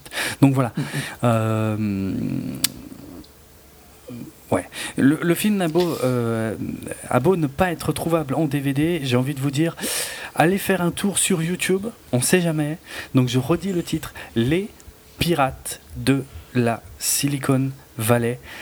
C'est pour moi toujours, même s'il date de 99 et qui s'arrête au moment où Steve Jobs se fait dégager d'Apple, euh, ça reste de loin le film le plus intéressant sur Steve, Jobs et Bill Gates en plus. Ce qui est un parallèle Ouais. super intéressant. C'était vraiment une excellente idée de mettre les deux en parallèle parce que bah, parce que leur carrière a été en parallèle de toute façon en, en vrai hein, euh, pendant pendant assez longtemps. Mhm. Mais voilà, mais là, le film Steve Jobs de, de Danny Boyle de, de 2015, franchement, euh, pff, je veux quasiment plus en entendre parler. Je vois vraiment pas l'intérêt de ce truc, quoi. Ouais, non, je suis d'accord avec toi, mais euh, voilà, je trouve que c'est peut-être c'est pas un film atroce. Non, Euh, ça se laisse regarder. C'est mais- juste que voilà, c'est atroce quand tu connais l'histoire et que t'arrives pas à te détacher de Ouais, ça. Quoi. ouais. Ok, on passe à la Ouais. partie spoiler. Ouais, même si, je- si ça va, au final la vie va pas vraiment changer, tu vois, mais bon. Non, non, c'est clair, parce qu'on va pas rentrer dans les détails de toutes les scènes, hein, euh, mais, mais on va peut-être parler de deux, trois trucs, quoi. Bon, on va essayer, on verra bien. Ok, allez, signal sonore. Alors, on commence avec un truc et qui est probablement l'un des moments. que- Je me rends compte que j'ai dit une bêtise au fait au début, Oui. mais euh, le Super Bowl de cette, euh, de cette année-là, j'ai en tête que. Parce que moi je pense que tous les Super Bowls que j'ai connus euh, de, de. Je vais dire de mon vivant, même si j'étais né en 84, mais, Mhm. euh, que j'ai que j'ai vu quoi, ont toujours été les premiers week-ends de février, Mhm. mais en fait ce Super Bowl là était euh, en janvier. Donc euh, ça a dû changer à un moment en fait, Ah, et je savais pas. ouais. Euh, et donc je crois que le Super Bowl était le 22 et euh, la sortie de, euh, du Macintosh était le 24 janvier. Donc. Ah ok, donc ouais, c'était quand même, c'était beaucoup plus proche, effectivement. Ouais, ouais. ouais. C'est- C'était bien ce qui me semblait, hein, ça me paraissait. Mhm. Mais voilà, c'est ce truc de février qui m'a perturbé. Hmm.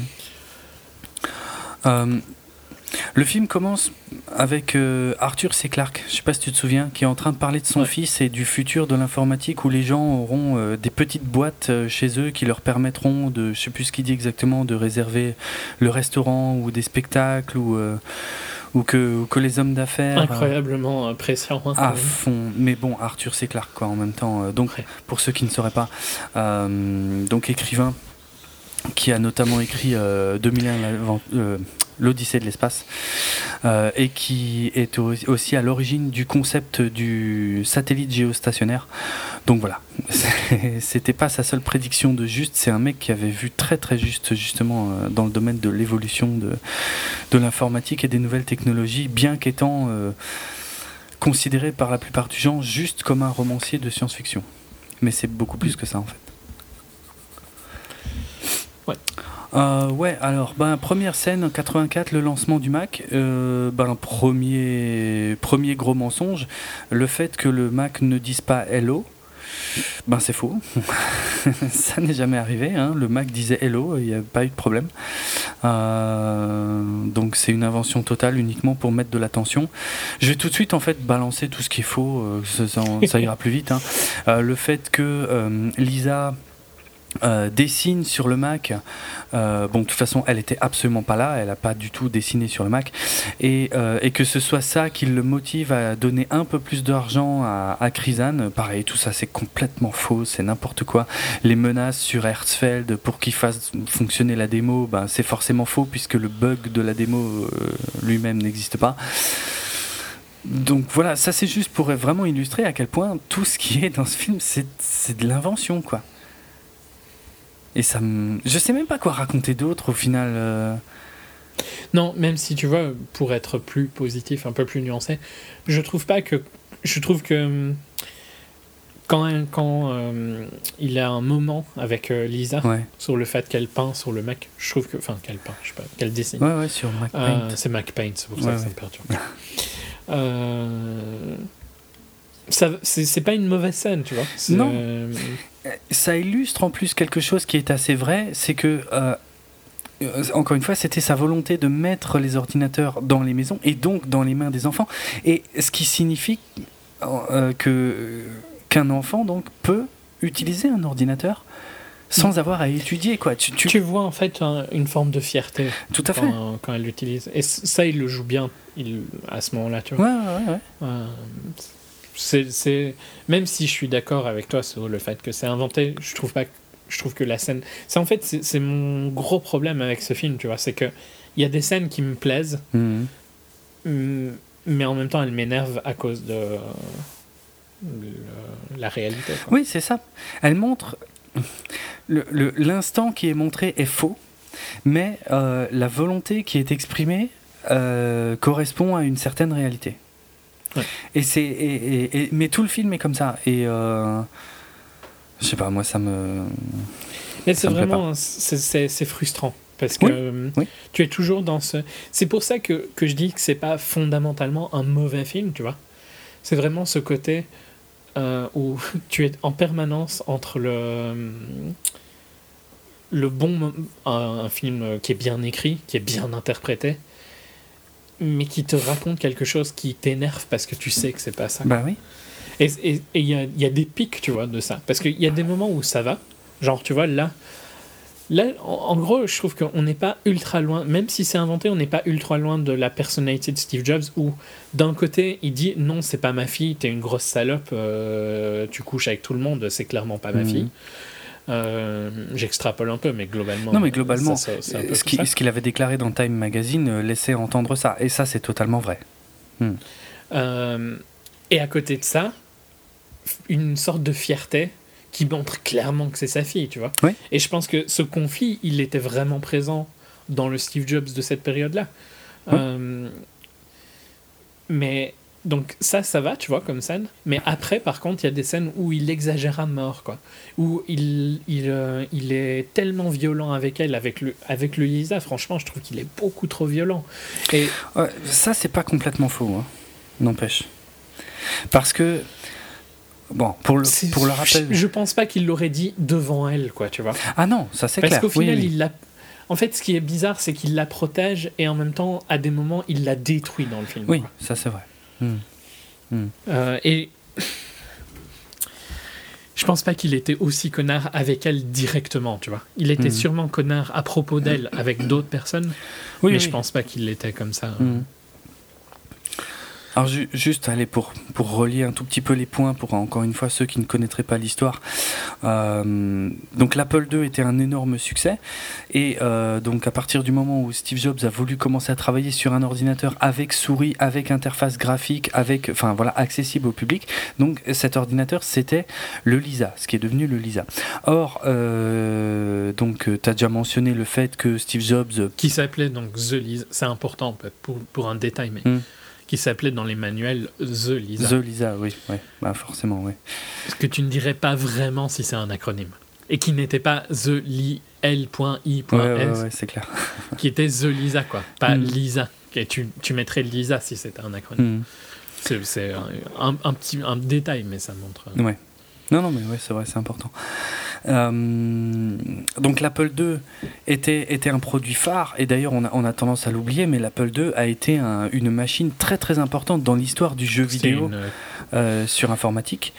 c'était une cache-co, hein, d'un point de vue. enfin, c'est comme ça qu'on dit en marketing. Ouais, ouais, tout à fait. En plus, voilà, c'était bah, c'était le, le produit qui a fait exploser la société euh, Apple, qui, qui en avait fait une société de premier plan, qui se vendait comme des petits pains et tout. Mais bon, comme dit, l'Apple II était un peu vieillissant, et, euh, et surtout l'Apple II était euh, quelque part la création de encore De Was. hein. de Woz, voilà, exactement. Oh, C'était ouvert, quoi. C'était ce qu'on pense d'un PC, en fait. ouais, tout à fait, tout à fait. Or, euh, Jobs, pour repréciser ça, mais c'est des choses qu'on avait déjà dit en 2013 dans notre épisode 34, hein, mais, Jobs en fait voulait un système fermé parce qu'il ne supportait pas qu'on puisse modifier ce qu'il a voulu créer. Euh, et surtout, ça commençait à le gonfler aussi que, ben, que ce soit Woz, euh, le père de cet appareil, donc il voulait être lui le père euh, donc d'un appareil à, à, 100%. Donc il a commencé à bosser sur le Lisa, mais il était tellement infect avec tout le monde. Alors comme, comme tu l'as dit, hein, au début, euh, quand il bossait chez Atari, il puait parce qu'il ne se lavait pas. Euh, là, euh, chez Apple, c'était pas beaucoup mieux. Hein, il y a des périodes. Et, et pour, pour l'histoire, pour les gens qui ne connaissent pas, mais il pensait qu'il ne sentait pas mauvais parce exact. que son régime était fait. En gros, il mangeait, il était, je sais pas comment on pourrait appeler comme un mono-aliment, quoi. Ouais, on va c'est dire. ça. Il ne mangeait que un type d'aliment. Ouais, et à la donc, fois. euh, dans sa, ouais, à la fois, pendant, pendant des longues périodes. Et dans sa tête, donc, euh, tu ne sens pas si tu fais ça. C'est ça. C'est il, c'est- vraiment vrai que Bushnell lui a dit arrête de venir la journée. Quoi. Ah, ouais. Il le faisait venir la nuit parce qu'il puait trop et que ça gênait les autres employés d'Atari. Tout à fait. Il avait des périodes où il bouffait que des carottes, mais que des carottes et rien, absolument rien d'autre. Et des périodes où il bouffait que des pommes. Et il se trouve que c'est dans une période où il bouffait que des pommes que avec Wozniak, ils, ils, ont cherché une, un nom pour leur société. Et c'est dû à ça uniquement. Hein. C'est euh, ça n'a rien à voir. Ah, c'est. Parce qu'il y a l'histoire aussi de, de l'ordre alphabétique pour être devant Il y avait ça, c'est vrai qu'il y avait ça, oui, oui, oui, exact. Mais euh, disons que ça allait dans le même sens. Mais c'est, oui, c'est vrai Oui, qu'il cherchait probablement un truc qui commençait par un A pour être devant Atari dans, le, dans les pages jaunes. Ouais, tout à fait. Euh, mais donc voilà, quand il, quand il bossait sur le Lisa, il était, il était infernal parce qu'on parle d'un Steve Jobs. Encore une fois, ceux qui n'ont pas lu le livre, au final, ne, ne savent pas tout ça, mais, mais qui, qui piquait des colères absolument phénoménales, mais pour tout et n'importe quoi, qui pleurait, qui se mettait à pleurer quand il avait pas ce qu'il voulait, qui, euh, enfin, c'était un, un gamin, quoi. Il était il- Que tu voyais beaucoup plus dans le film d'Ashton Kutcher. Enfin, Un- avec Ashton un Kutcher. peu plus. C'était pas, à mon avis, c'était pas assez poussé, mais c'était. Non, mais enfin, c'était au moins. Ça avait la décence d'être présent. Ouais, ouais, ouais, tu ça. voyais cette. euh, Parce qu'au final, c'est quelqu'un d'ultra sensible, Jobs. C'est ça, oui, oui. qui, euh, qui, qui, qui est à fleur de peau sur ses produits, qui les prend comme des enfants. Quoi. Ouais, tout à fait. Et je dis pas que ça justifie ses réactions, mais elles, elles deviennent plus On compréhensibles. comprend tu le pourquoi, oui, parce qu'il y a tout son problème avec euh, lié à son adoption euh, et donc euh, son son rejet euh, en tant qu'enfant qu'il n'a jamais qu'il n'a jamais digéré, ce qui est compréhensible, hein, parce que c'est pas c'est pas quelque chose de léger. Même si, bon, ses parents adoptifs étaient apparemment des gens très bien. hein. ça c'est vrai, mais quand même, tu peux pas. Oui, non, non, clairement. le- Il, a, il a eu des, des problèmes à cause de ça, Voilà. il n'y a pas de Voilà. doute. Mais il n'a pas. Il est tombé dans une bonne famille, c'est ça que je voulais dire. Oui, oui, tout à fait. Une famille qui lui a permis de s'épanouir. Ça. Mais il a clairement euh, des problèmes avec euh, l'attachement émotionnel et tout Ouais, ça. ouais, ouais. Et donc, quand il bossait sur le Lisa, qui, qui devait être son projet à lui, en gros, il était tellement infect et ingérable qu'il s'est fait dégager du Lisa et que en gros on l'a mis dans un placard euh, enfin il pensait le mettre dans un placard et le placard s'est avéré être euh, en fait le, développement du Mac. Parce que c'est pas lui qui a inventé le Mac et c'est même c'est pas non plus lui d'ailleurs qui a trouvé le nom Macintosh donc qui est une variété de pommes euh, pour pour cet ordinateur là Sauf que lui, ayant mal pris le fait d'être mis de côté du Lisa, s'est dit ok, on va faire de la concurrence interne au Lisa et on va développer le Mac. Et, il en a, et, et c'est pour ça en fait qu'il veut rien savoir de Lisa. Et c'est surtout pour ça, ça explique beaucoup en fait toute la scène avec euh, Woz. Steve Wozniak dans, dans le film, où euh, en gros Wozniak lui demande qu'une seule chose, il lui demande de reconnaître l'importance et de mentionner l'équipe de développement De l'Apple II. Et Jobs refuse obstinément, et même si cette scène n'est pas arrivée en vrai, ça traduit effectivement. Elle, euh, elle représente bien les deux personnages. Voilà, ça c'est vrai, ouais, ouais. Parce que, parce que Woz était. euh, par contre, ça, il y a. Enfin, je sais pas si les autres films. Peut-être les autres films le montrent un peu mieux, parce que dans ce film-là, c'est pas du tout montré à quel point Woz était un génie euh, de, de, de la programmation et du, et du soudage de cartes et de choses comme ça. Et à- Surtout au début. surtout au tout début, oui, mais d'accord, mais. Mais je, mais je trouve qu'il est très beaucoup pas assez présent du tout en fait Non, parce que c'est c'est aussi quelqu'un d'ultra important Mais oui, Et pour tous les mauvais côtés de Steve, euh, Woz était là pour euh, rattraper les plus grosses bourdes, réengager Ouais, les gens, Ouais, vrai. euh, donner des shares à plein de gens. Ouais, enfin, c'était vraiment quelqu'un de généreux, quoi, Wozniak. Exact. Exact. Je dis pas que ça ex- encore une fois, je ne dis pas que ça excuse l'attitude de Steve, mais il y avait un équilibre en fait entre les deux. Mhm. Euh, Oh, et- mais et là, dans le film, ils l'ont réduit juste au rôle du, du gars qui vient lui supplier Non, s'il te plaît, vas-y. pour l'Apple C'est juste ça, c'est juste ça son Ah, rôle. il fait que ça. Et, et, et, et Jobs lui dit non. Et si tu connais pas l'histoire, tu comprends pas pourquoi. Tu te dis juste, ben, c'est un sale con. Alors c'est vrai que c'est un sale con, mais c'est mieux si on comprend pourquoi. C'est juste parce que là, au lancement du Mac, c'est la première fois que Jobs euh, a le sentiment de sortir son produit, qu'il a pensé de A à Z. Bon, il avait déjà pensé l'Apple 1 et, et- et- et globalement l'Apple 2 aussi, mais Mais avec Woz. Ouais. Et là, il est tout seul. et plus sur le style de Woz, Oui, oui, oui, c'est clair, c'est clair. Et là, il, est tout seul au point qu'il a, qu'il a même euh, fait dégager le, le responsable initial du projet Macintosh, hein, et qui se l'est totalement attribué, et qu'il avait euh, recruté une équipe euh, pirate au sein même d'Apple, donc pour développer son Mac de son côté, en concurrence du, du Lisa, qui, enfin, bon, une attitude qui est, euh, qui est très très étrange, hein, enfin, qui commercialement, qui est quand même assez spéciale, quoi. Ils ils l'ont laissé faire tout ça parce que parce que parce qu'il était euh, fondateur de la boîte, mais euh, il a eu, franchement, il a eu quand même beaucoup de chance et il s'en rendait pas compte. Il s'en rendait pas compte parce qu'il se comportait comme un sale gosse, quoi. Mais voilà. Bah, c'est déjà les, les prémices de ce qu'on appellera plus tard le Reality Distortion Field. Exactement, exactement. Ouais, C'était sa capacité à convaincre les gens. Mais ça, on le voyait dans le film avec Ashton Kutcher, Ouais. euh, dès le début, euh, de, de demander à ses équipes de faire quelque chose d'impossible. Il s'en fout en fait que ce soit impossible. Quand on lui répond que c'est impossible, même ça l'énerve encore plus. C'est, il, il veut pas le savoir. C'est pas ça qu'il a demandé. C'est, il veut le résultat tel que lui il l'a imaginé. Et voilà. C'est pas Make it happen. Ouais, make it happen. Faut, faut, voilà, faut que tu le fasses, faut que tu, voilà. Ne me dis pas que c'est impossible, je m'en fous, pas le savoir. Et, mais, mais mine de Et rien. si tu le fais pas, je trouverai quelqu'un. Et- C'est une technique de management qui, a, qui est très risquée. Oui. Euh, et en, encore plus risquée. C'est la technique de. Je vais faire euh, une digression, mais c'est la technique de management qu'utilisait euh, Ferdinand, Ferdinand Piche euh, chez VW pendant des années. Mhm. C'est la, la technique de management qui a créé euh, le problème des émissions de VW. hein. et de plein d'autres marques probablement, mais Ouais. de VW, on va dire publiquement. Euh, Je vais juste dire, parce que en France, euh, je pense que personne dit VW. Donc euh, on parle de Volkswagen et du scandale de Volkswagen là. Ok. Euh, et autant ça pose problème dans des industries comme ça, qui ont beaucoup de règles et tout ça, autant c'est très positif dans une entreprise comme, euh, Mhm. qui doit innover comme Apple. Quoi. Et, et, euh, quelqu'un comme Elon Musk, qu'on qu'on compare à juste titre, je pense, sur les bons et sur les mauvais côtés, à Steve Jobs, euh, continue de perpétuer ce, ce genre de, de technique. hein. Ouais, même si euh, je serais, je pense que, ouais, je sais pas, je, pense qu'Elon Musk est plus gentil et plus plus positif pour le monde en gros. tu Oui, vois. ça- Enfin, ça, suis- c'est difficile à dire, mais Je suis d'accord. globalement, je pense que Elon Musk veut euh, rendre le monde meilleur. Steve Jobs voulait rendre le monde meilleur, mais à une plus petite échelle, entre guillemets. Et Enfin, c'est difficile à dire parce qu'il y a eu un impact énorme sur ce qu'il a fait. mais bah ouais, ouais. Non mais si, Il a des visions de grandeur, en fait, Elon Musk, je dirais. Ça, c'est pas faux. Mais et, et- et Steve Jobs, lui, en fait, a rapidement vu le potentiel commercial de tout ce qu'il faisait, en fait. Ouais. Ah, il voulait gagner de l'argent, il s'en est jamais caché, euh, et ça a fait partie de ce qui l'a éloigné aussi progressivement de, de, de gens comme Steve Wozniak ou, De- ou de Michael Kotke, enfin, ses, ses tout premiers partenaires quand ils ont fondé euh, Apple, quoi. Ils avaient tous envie d'améliorer le rapport du grand public à l'informatique, mais Steve Jobs, lui, était le seul qui voyait un, un- un potentiel commercial énorme dans l'équipe.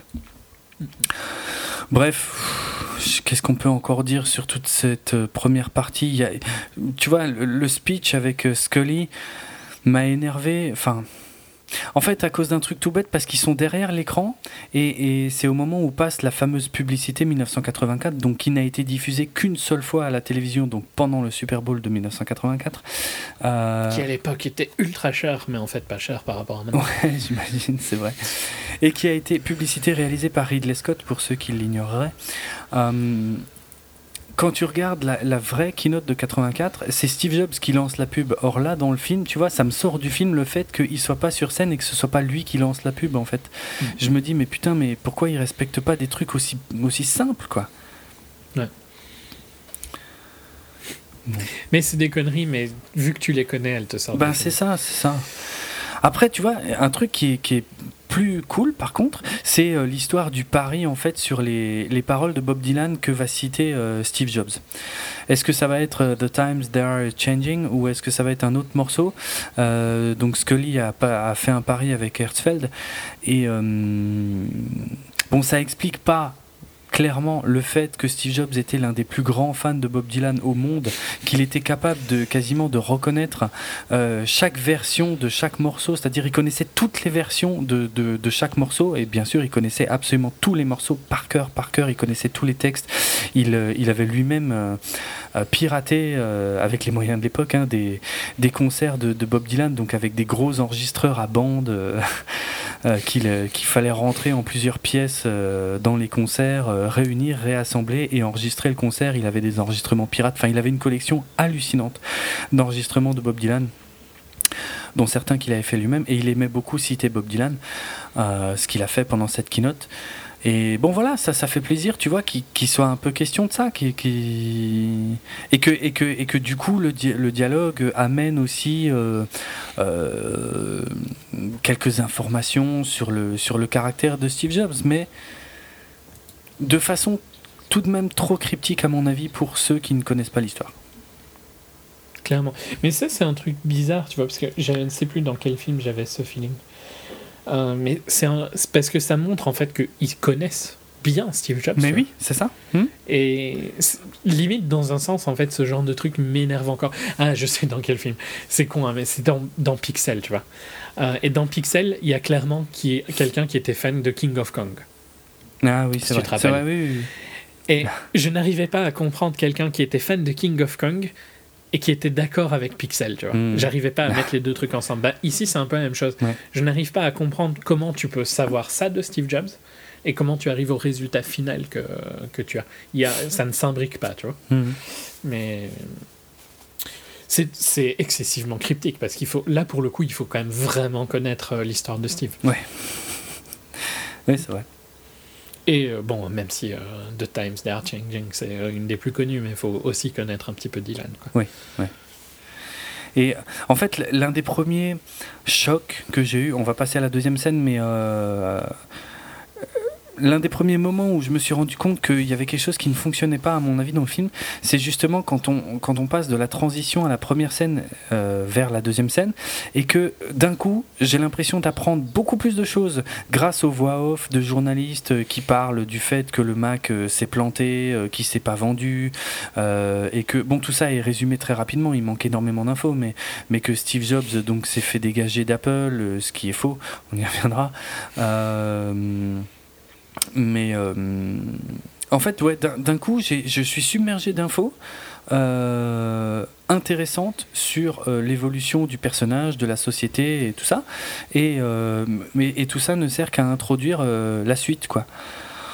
Où on retombe de nouveau dans des dialogues avec Lisa euh, qui est pas à l'école, avec Woz euh, qui a donné une interview qui a pas plu à Steve Jobs et, la seule chose qui intéresse Steve c'est de savoir si c'est euh, Scully qui l'a forcé à, aller donner cette, interview. ouais mais ils ont aussi un- une confrontation qui je qui là pour le coup n'est pas du tout Wozniak N il y a toute une confrontation où il lui dit que globalement il n'a jamais rien fait pour euh, l'industrie du PC et tout ça enfin l'industrie de, de l'ordinateur quoi Ouais. Euh, ça c'est une scène que je que je comprends pas franchement à ce moment-là Non. Non, non. c'est pas c'est pas le Woz que je connais en fait Non, parce que Woz est trop gentil pour dire ce genre de choses. Ouais, clairement. trop gentil et, et Et trop, Je- trop humble aussi.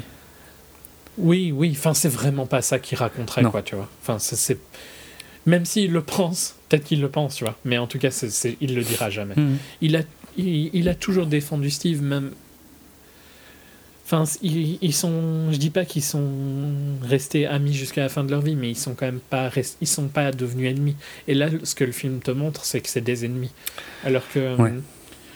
euh, Steve, euh, enfin dans les deux sens en fait, ils, ils ont toujours laissé des passes à l'autre quoi. Que ce soit euh, Wozniak laisse des passes sur l'attitude de Steve et Steve euh, sera, laissera toujours Wozniak euh, aura toujours du respect pour Wozniak. Ouais. Ça j'en doute pas quoi. Ils ont une relation qui qui ne pouvait pas être touchée en fait dans un sens. Non, c'est vrai. Tu vois? C'est vrai. quoi qu'il se passe, ils auraient. C'est marrant parce que maintenant, cette relation, euh, et, et elle est clairement. euh, c'est comme ça dans le livre, mais dans, dans Ready Player One, c'est totalement la relation qui, euh, que les deux euh, ont. Euh, mais je sais pas si t'as lu le bouquin Non, ou pas. toujours pas. Non. Mais enfin, le, le- le perso, le, le- les deux fondateurs de, du jeu, tu vois, dans lequel il joue, dans Player One, enfin, Mhm. du jeu réalité virtuelle, c'est clairement Steve Jobs. Enfin, c'est un genre de Steve Jobs et en même temps Lord British. Mais l'autre perso, c'est clairement Woz, quoi. D'accord. Mais, euh, et maintenant, tu vois, je pense à eux quand je pense à Woz et à Steve. D'accord. Euh, hum, tiens, avant que j'oublie, oui, bon, enfin, en gros, tout, euh, tout ça ne sert qu'une qu'une scène, on va dire joliment écrite, où euh, dans, euh, en, naviguant parmi les fauteuils de, de l'orchestre, euh, Steve Jobs explique à Woz, ben moi, je suis le chef d'orchestre et toi, tu es un très bon musicien. Mais ça, c'est très très joli, c'est très cinématographique et tout machin, mais qu'est-ce qu'on apprend vraiment au final, quoi? Rien. C'est pas hein. faux du rôle de Steve. Hein. Ouais, Euh, ouais, c'est vrai, c'est vrai. Mais Mais putain, c'est quand même, c'est un peu de la branlette, quoi, sans déconner. c'est des dialogues très sortis. Ouais, c'est de la branlette de scénariste. Mais c'est ce qui m'énerve avec le film, de toute façon. C'est Sorkin qui s'est fait plaisir, mais sur un sujet où, où ça n'avait pas lieu d'être. Voilà. Bah, sur un sujet où tu es beaucoup trop fan et beaucoup trop connaisseur Ouais, pour que ouais, ça passe.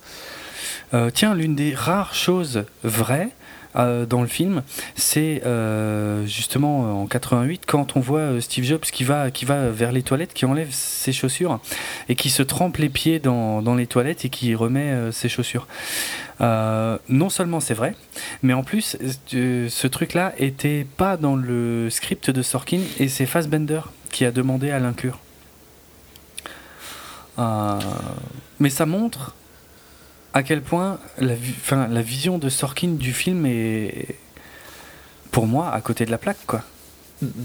Si l'un des rares trucs vrais dans le film, c'est le, C'est c'est l'acteur qui a demandé à l'ajouter, il y a un souci, quoi. Il y a un vrai souci. Euh, pff, quoi, d'autre sur, euh, sur la deuxième partie Bah, pour tu, tu vois hein, que tu, tu vois le tu sens l'arc hein, euh, qui, qui change un petit peu enfin enfin il est toujours méchant avec Lisa mais Oui, oui. Il y a, bon, il y a- moi, il y a une chose qui commence vraiment fortement à beaucoup me déplaire dans la deuxième partie. Il en est déjà un tout petit peu question dans la première, euh, je crois. C'est euh, quand il y a le journaliste qui s'en mêle. Et qu'en Mm, gros, ouais. euh, au début, euh, c'est Johanna qui répond tout le temps pour pas que Steve Jobs dise de conneries. c'est vrai qu'on n'a pas trop parlé de Joanna mais par contre elle globalement je trouve que toutes ces scènes avec Steve sont intéressantes Mais oui, mais en fait, elle ne, elle ne fait que passer les plats entre tout le monde, en fait. Elle ne fait qu'introduire tous les personnages, elle ne fait que, que réaliser les transitions, et de temps en temps... Euh, il y a une scène hein, je pense que c'est dans le dans la troisième Hmm. où, elle, où ils ont un moment un peu plus intense. Oui, où elle, euh, où elle lui dit. Où elle le force, Ouais, quoi, Où elle le force, ouais. Ouais. Mais. hum, Elle est, tout, elle est tout le temps là, mais euh, c'est vrai qu'au final, quasiment l'un des seuls moments où elle s'exprime vraiment. Bon, il y a aussi la prise de tête dans la première scène sur la couverture de Time Magazine, des choses comme ça, mais, Mhm. euh, mais qui ne trouve son payoff que dans la troisième scène d'ailleurs. Euh,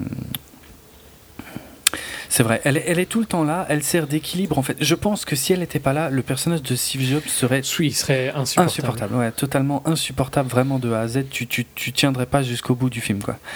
Euh, et c'est à ça qu'elle sert, et c'est pour ça qu'elle a finalement un. Elle a, elle a le beau rôle, a- hein, parce qu'elle a ouais. le rôle facile euh, ça, ouais. du film, mais bon. Mhm. Ça n'empêche qu'elle le joue bien. Euh, mais en gros, ouais, ce qui m'énerve, c'est quand le, quand le journaliste arrive là et que, et que Steve Jobs commence à parler et qu'en et qu'en gros, euh, il avoue qu'il est conscient que la machine euh, ne peut rien faire, qu'elle sert à rien, que c'est qu'une démo. Ah non, mais ça, c'est. Ça, J'avais envie de sortir. Enfin, je, je m'énervais dans mon c'est quoi, atroce, on est d'accord, quoi. Ouais. Parce que globalement, il dit euh, non, Next. euh, il dit Next ne me sert que d'être acheté par Apple. Quoi. Et c'est tellement faux. Ouais. tellement faux. Il y croyait tellement dans ses produits. Il était, ok, il était euh, stratège, mais pas à ce point. Non. Il croyait vraiment dans ses produits et il croyait vraiment en ce qu'il faisait, quoi. Et c'est atroce de lui faire dire ça dans ce film, quoi. Ouais, ouais, vraiment. Hmm. Ça, c'est insupportable comme, euh, comme moment. Et c'est dommage parce que euh, il y a d'autres moments qui fonctionnent dans la deuxième partie, mais celui-là. C'est dur, hein. franchement. Ouais. euh. Mais je crois qu'il y a aussi un truc dans le même genre en 84, et il me semble qu'il y a Scully aussi qui, lui- qui le critique sur les choix hardware euh, du Mac, et qui lui dit on- Mais quand les gens vont se rendre compte qu'on peut rien faire avec. euh, Et je sais pas, il a l'air de l'accepter sans problème, Steve Jobs, alors, alors que c'est tellement pas vrai. Enfin. Euh, Il, suffit d'aller sur YouTube et de regarder euh, la, la keynote de 84. Il est tellement fier de son produit. Il est Mm. tellement heureux de ce qui sort et, et tu retrouves exactement le même feeling pour la keynote de l'iMac en 98 et le même feeling pour la keynote du, de, de l'iPod en 2001 et euh, pour la keynote de l'iPhone en 2007. Quoi. Il est lui-même, il est, il est presque... euh, comment on dit ça en français. Merde, je sais plus, je sais plus, enfin, je sais pas comment dire ça, mais il est, il est ému en fait par le produit qu'il qui, qui propose. Il est fier, il est tellement fier de, de montrer le produit et de, de leur dire mais regardez, c'est génial, regardez ce qu'on peut faire avec. Et c'est pas, ok, ça a beau être écrit, répété et tout machin, il le pense vraiment. Mm. Alors c'est pour ça quand on a une scène là dans le film sur Next où il dit euh, en fait en gros c'est une coquille vide, euh, j'en ai rien à foutre, ça marche ou pas, de toute façon le but c'est juste de me faire racheter par Apple. C'est faux, c'est faux, c'est faux, c'est tellement faux quoi. Il rêvait que d'une chose à cette époque-là, c'était de bouffer Apple quoi. De tuer. Mais Apple. oui. Ouais. C'est horrible, c'est je... ouais. Puis on zappe complètement Pixar aussi. Exact, tu fais bien de le signaler, ouais. Parce que c'est la même époque. Ouais. Et c'est super important ce qu'il a fait avec Pixar, quoi. Le fait de, de racheter ça, ok, George Lucas lui a vendu parce que mm, pour payer son divorce, gros, globalement. mais euh, mais Pixar, personne savait vraiment quoi en faire au départ. C'était un, enfin, ça aurait pu, ça aurait dû devenir juste une société d'effets spéciaux, en gros. Informatique, par contre. Ce qui était la différence avec euh, Industrial Light and Magic, en fait, euh, quand ça faisait encore partie de Lucas.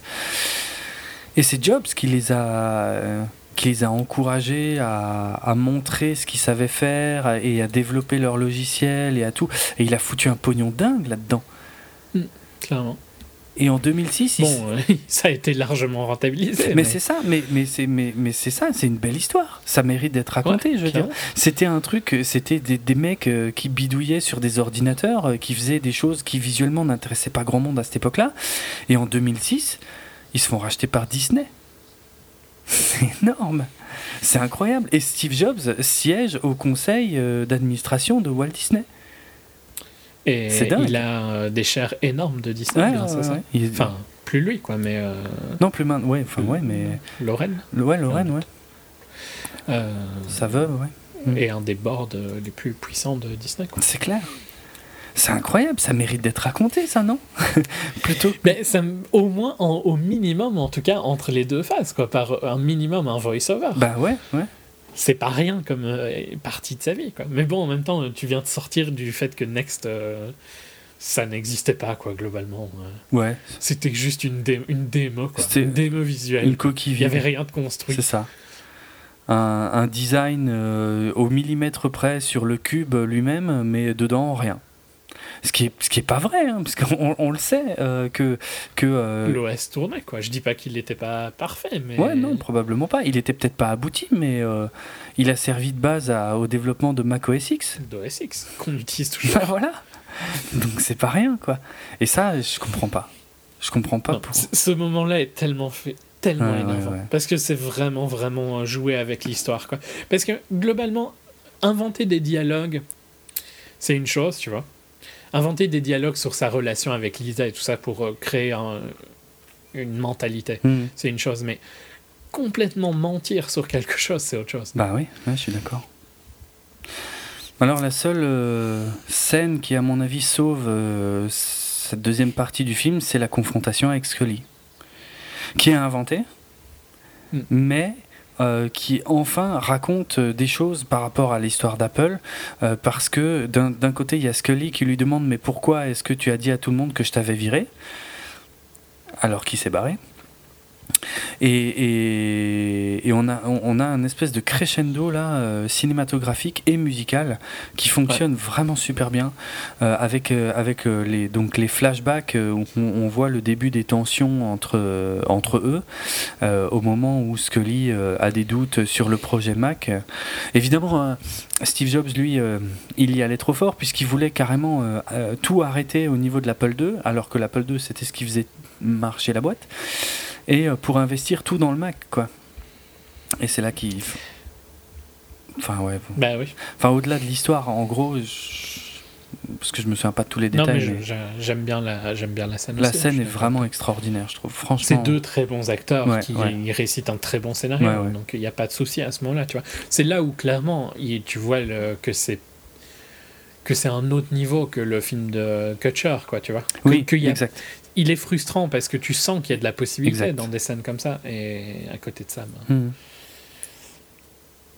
ouais, c'est c'est dommage. C'est c'est vraiment, c'est dommage, c'est c'est le feeling que j'avais en sortant, tu vois. Ouais, oui, c'est bah oui, c'est ouais, c'est c'est évident. c'est évident. Et puis pour Ouais. une raison qui m'échappe, euh, comment il s'appelle? Je cherche juste le réalisateur du film, Danny Boyle, voilà. Euh, Danny Boyle, euh, dans cette scène-là, enfin dans cette scène, je parle dans, ce segment du film-là, tente des choses euh, avec le visage de, Steve Jobs, coupé à la moitié dans, le coin droit de l'écran immobile et qui regarde le spectateur en gros. Et, ce, et cette image revient assez régulièrement et je sais pas ce que j'ai pas compris ce que c'est censé créer comme effet de style, mais vu que ça sort de nulle part au milieu du film et que ça revient jamais, il y a rien d'équivalent dans le, dans le reste du film. Je, je, je, je ne sais toujours pas à quoi ça sert en fait. Ça m'a plus énervé qu'autre chose quoi. Ça m'a pas spécialement énervé, mais je suis d'accord que ça sort un peu, c'est un peu spécial. Hmm. On va dire que c'est parce que le- les temps évoluent, tu vois. Ouais. The, the times that are changing. Mais euh, tiens, une autre scène que j'ai trouvée visuellement euh, pas top top, c'est quand il explique, donc bah, la fameuse explication qui, qui, qui est fausse encore une fois, quand il explique à Johanna dans le couloir que euh, le, hum, ah, la fusée, maintenant j'ai oublié le nom de la fusée, que quand, quand la NASA a balancé une fusée, ils n'avaient aucune idée de comment ils allaient la faire revenir et que tout ça est censé illustrer le fait que euh, Next, donc euh, il a créé Next uniquement pour se faire acheter par Apple. Euh, tu sais, t'as les projections sur le mur derrière lui. Mhm. J'ai trouvé ça super moche. J'ai trouvé ça tellement faible visuellement, euh, tellement limite amateur en fait, pour être franc. Ouais, ouais. Mais bon. Et donc, de, toute Euh. façon, on a toujours l'impression de. Et, et le film devient frustrant, je trouve, à- à- au bout de la deuxième fois, parce que, ben. On a toute l'introduction de la scène et finalement on voit pas la scène. Alors tu me diras, On n'a pas, ouais, il n'y a pas de payoff des keynotes. ouais, on n'a pas les keynotes quoi. Alors je sais pas si c'était très intéressant de refaire les keynotes, mais Mais au moins quelques moments. bah quoi, ouais, ouais, parce qu'il manque un truc, ouais. Ouais, ouais. Euh, Parce que là on, on arrive au dernier. bah acte. ouais, on enchaîne sur 98 avec les répétitions dans la salle euh, où il n'y a pas grand monde sauf, enfin, il y a Wozniak. Enfin, il y a toujours les mêmes de toute façon. hein. Il y a, je crois qu'on voit pas Krizan par contre dans la dernière euh, scène. Il y a que Lisa. Il n'y a que Lisa. Ouais. Euh, Et, et tu, enfin, il y a la rédemption de Steve Jobs, quoi. Mais Quelle horreur. tellement, cin- tellement hollywoodienne. quelle horreur. Elle, j'irai pas jusqu'à dire quelle horreur dans le sens où tu vois. euh, Si, parce qu'il y a trop de choses là d'un coup. Pour moi, pour moi, je dis quelle horreur. Bon, on, on reviendra peut-être sur d'autres éléments, mais on peut parler de ça tout de suite. Mais euh, on enchaîne en fait la, la, scène où il sort sur le parking avec elle, ou alors qu'il a euh, dans les deux autres scènes, il disait on commencera jamais en retard. Bon, là, il va commencer a priori en retard parce qu'il en a rien à foutre, parce que d'un coup, sa fille est devenue plus importante que ses produits. Mais où, où quand s'est passé le switch, je ne sais pas. Pourquoi surtout il y a eu le switch Je sais pas dans le film, j'en ai aucune idée. Mais il y a, tout, toute l'histoire de, de qui paye pour l'unif et tout ça, tu vois.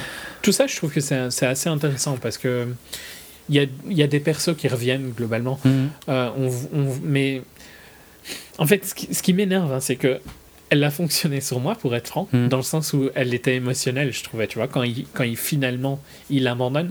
Alors que depuis le début, je sais que c'est ce qu'il veut que j'aille comme réaction. Et je déteste qu'il arrive à le faire alors que je sais depuis le début, tu vois.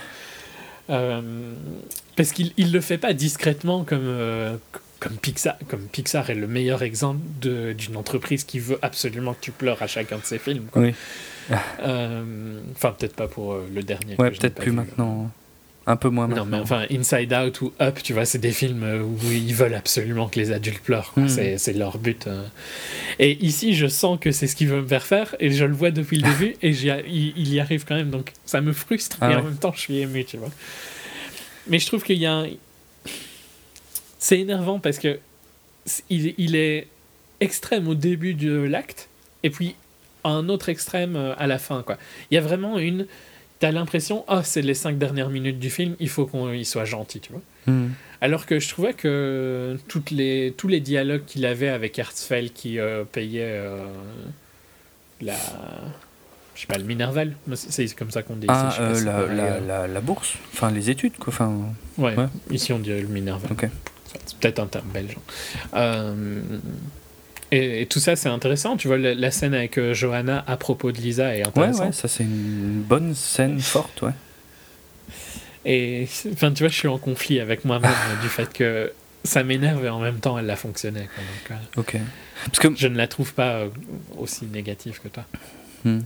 Moi, moi j'ai trouvé qu'il n'y avait aucune émotion dans ce film en fait. Jamais. Il n'y a rien qui m'a touché, il n'y a rien qui m'a ému. Tout, tout, me semblait artificiel, mais probablement parce que je savais que c'était faux ce que je voyais. Et puis, mhm. et, et, et, à la fin, c'est pire que tout, je trouve, parce que justement. Euh, enfin, Sorkin met tellement les pieds dans le plat, c'est-à-dire qu'au moment où il se réconcilie avec euh, Lisa, on va dire, où il accepte enfin d'être un peu gentil avec elle, boum, il faut qu'il lui sorte un truc. Ah, mais tu sais, ton Walkman et tout machin, euh, moi je vais te mettre 5000 chansons dans la poche et tout machin. Mais quoi? Mais qu'est-ce que ça vient faire là? Mais c'est tellement gratuit que. que, que... What the fuck? C'est nul quoi. Pourquoi il parle de ça? Je, je dis pas qu'il avait pas l'iPod en tête euh, quelques années avant sa sortie, évidemment. Mais qu'est-ce que ça vient foutre dans cette scène quoi? On mélange tout là. Ça, j'avoue que c'est un peu tout match. C'est atroce.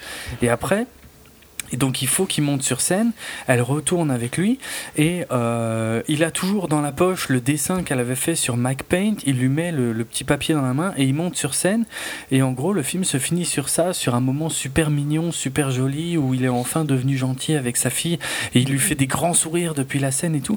Mais quelle connerie, mais n'importe quoi c'est n'importe quoi. Non, moi, quand il lui dit, quand il, quand il s'excuse, tu vois, pour ses erreurs, qu'il lui dit qu'il est, qu'il est mal construit, je, je sais pas exactement comment c'est en français, mais enfin, je crois qu'il lui dit qu'il est mal construit globalement. Euh, je trouve que ça fonctionne quand même. Hmm. Mais je, pense que j'étais arrivé à me détacher plus euh, du film, euh, enfin de la réalité ouais, en fait, que toi. Euh, y a, et puis il y avait eu un moment, il me semble, qui est un peu avant, qu'on n'a pas dit, mais il parle d'Alan Turing. Je pense que Alan Turing est sur une projection ou quoi C'est sur un mur. Ouais. Hmm. Et euh, c'est quoi? C'est le journaliste non Je crois. Connais pas? Ouais, c'est le journaliste qui lui pose la question, qui lui dit, lui, c'est qui? Et c'est qui?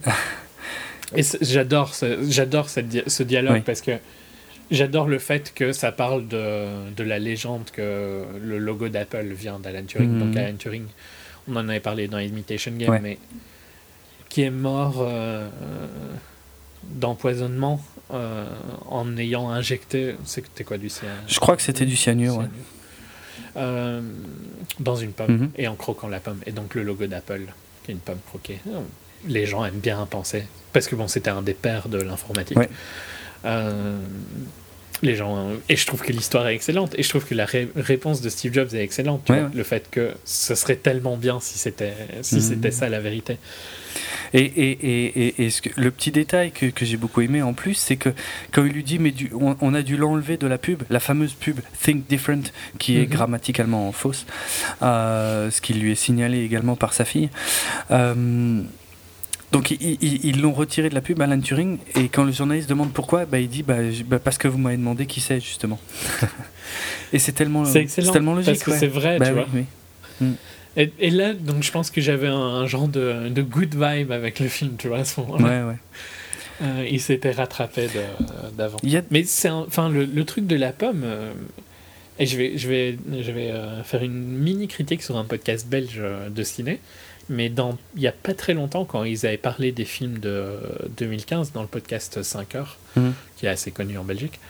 euh, ils avaient, euh, ils avaient dit, euh, quand ils parlaient de Imitation Game et de Turing, ils avaient dit, ah oui, euh, genre le mec qui a inspiré le logo d'Apple, tu vois. Ouais. C'est pour dire à quel point c'est ancré dans la tête des oui, gens. oui, comme il y a beaucoup de gens qui le pensent toujours. hein.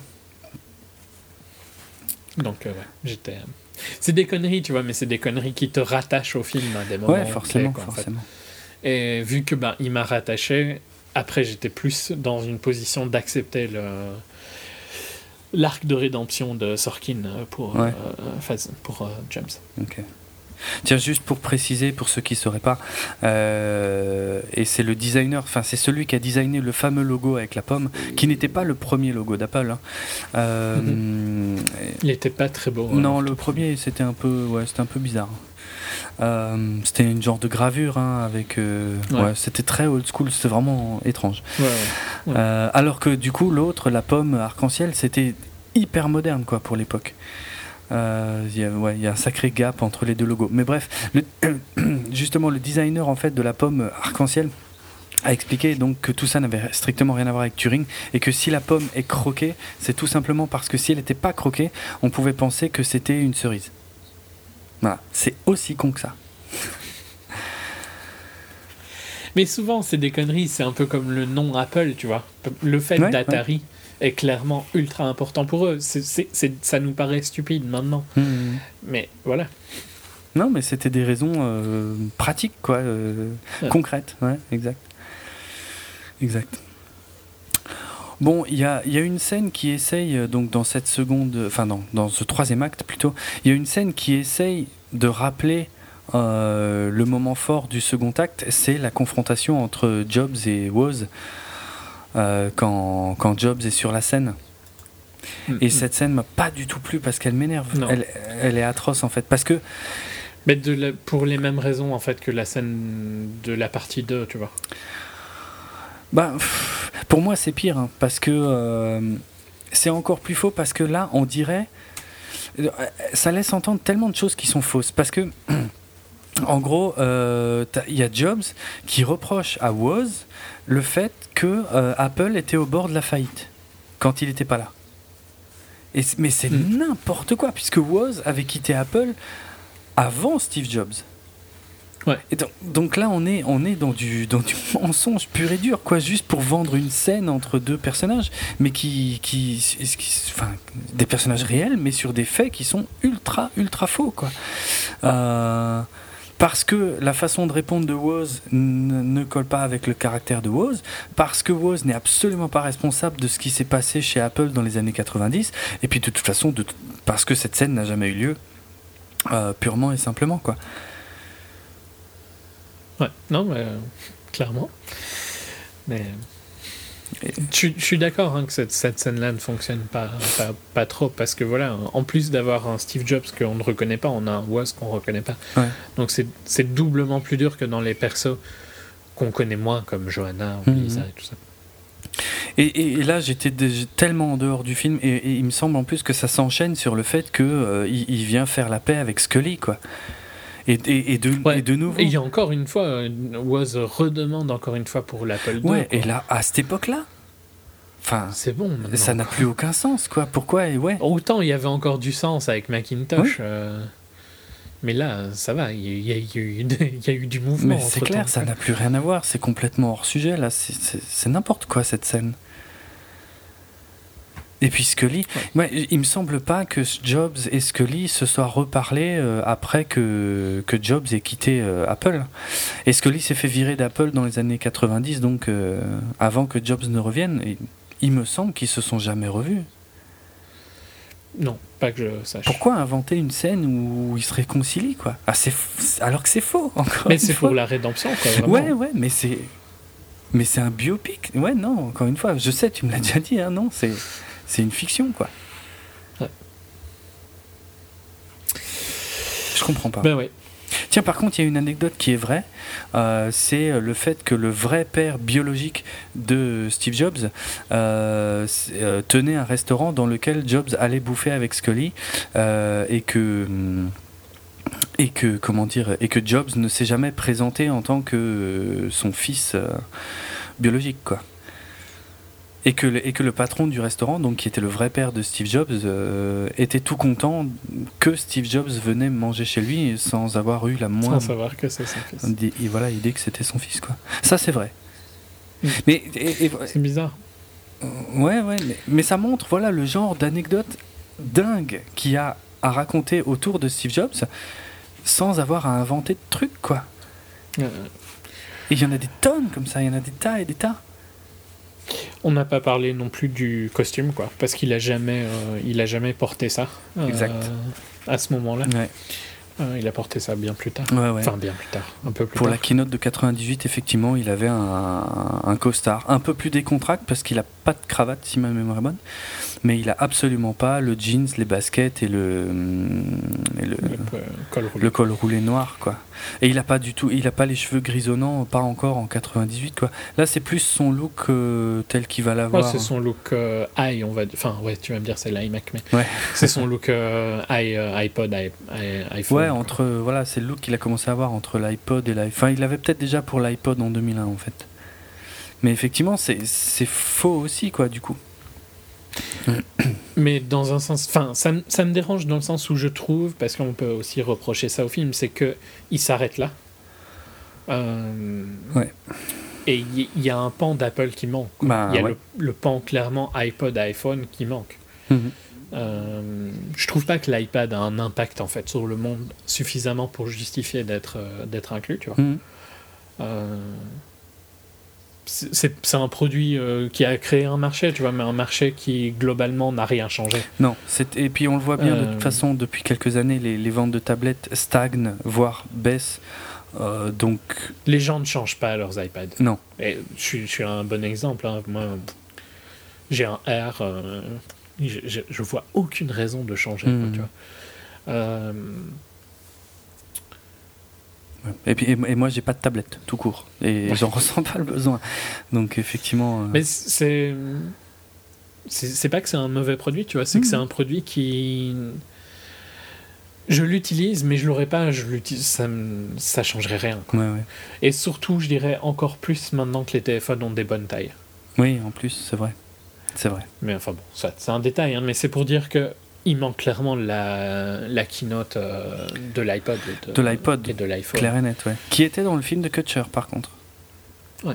Qui était même la scène d'ouverture, si ma mémoire est bonne. Euh, ouais, il me semble. Mm, mm.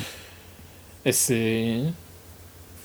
Enfin, au final, le- c'est tellement des points importants de l'histoire Mais d'Apple, oui. mais, mais si tu reprends l'idée que c'est pas l'histoire d'Apple et que c'est l'histoire de Steve et de Lisa, ben voilà, ça s'arrête là. Mais enfin, qui s'est dit que c'était une bonne idée de faire un film de Steve Jobs ouais, basé euh, principalement sur euh, l'angle Lisa, quoi Je comprends pas. Et, et je veux pas manquer de respect à Lisa, qui en a, qui est la vraie Lisa, hein, Brennan Jobs, qui, Ouais, qui en a forcément souffert et tout. Mais c'est pas la seule et c'est pas la principale histoire à raconter si tu fais un film sur Steve Jobs réalisé par Danny Boyle avec Michael Fassbender, quoi. Je veux dire, merde. Je comprends pourquoi, euh, pourquoi autant de gens ont voulu, enfin pourquoi en, pa- en particulier Lauren Powell euh, a voulu empêcher la diffusion de ce, de ce film. Ouais. Euh, parce que vraiment c'est une insulte à Steve quoi. Je- et, et tous les gens qui connaissaient Steve, à part Woz apparemment bizarrement. Ouais, bah, Woz, bon, qui est le seul à avoir été payé, et le seul Ouais, à ouais, dire ouais. du bien du film. Euh, Ouais. Parce que que ce soit Mossberg, euh, qui était un des journalistes qui préférait Oz, euh, ou Jobs, du mal, euh, et d'autres gens ne reconnaissent pas. Non. Ne reconnaissent pas Steve. Non. Même, même, si- même sans le connaître en privé, je reconnais pas Steve. Même Andy Hertzfeld, hein, qui est quand même très très présent dans le film. Euh, Le président de Pixar hein, aussi a dit que c'était atroce. Ah ouais, d'accord. ouais, ouais. Et Hertzfeld a dit euh, quasiment rien de ce qui est dans le film n'est réel, quoi.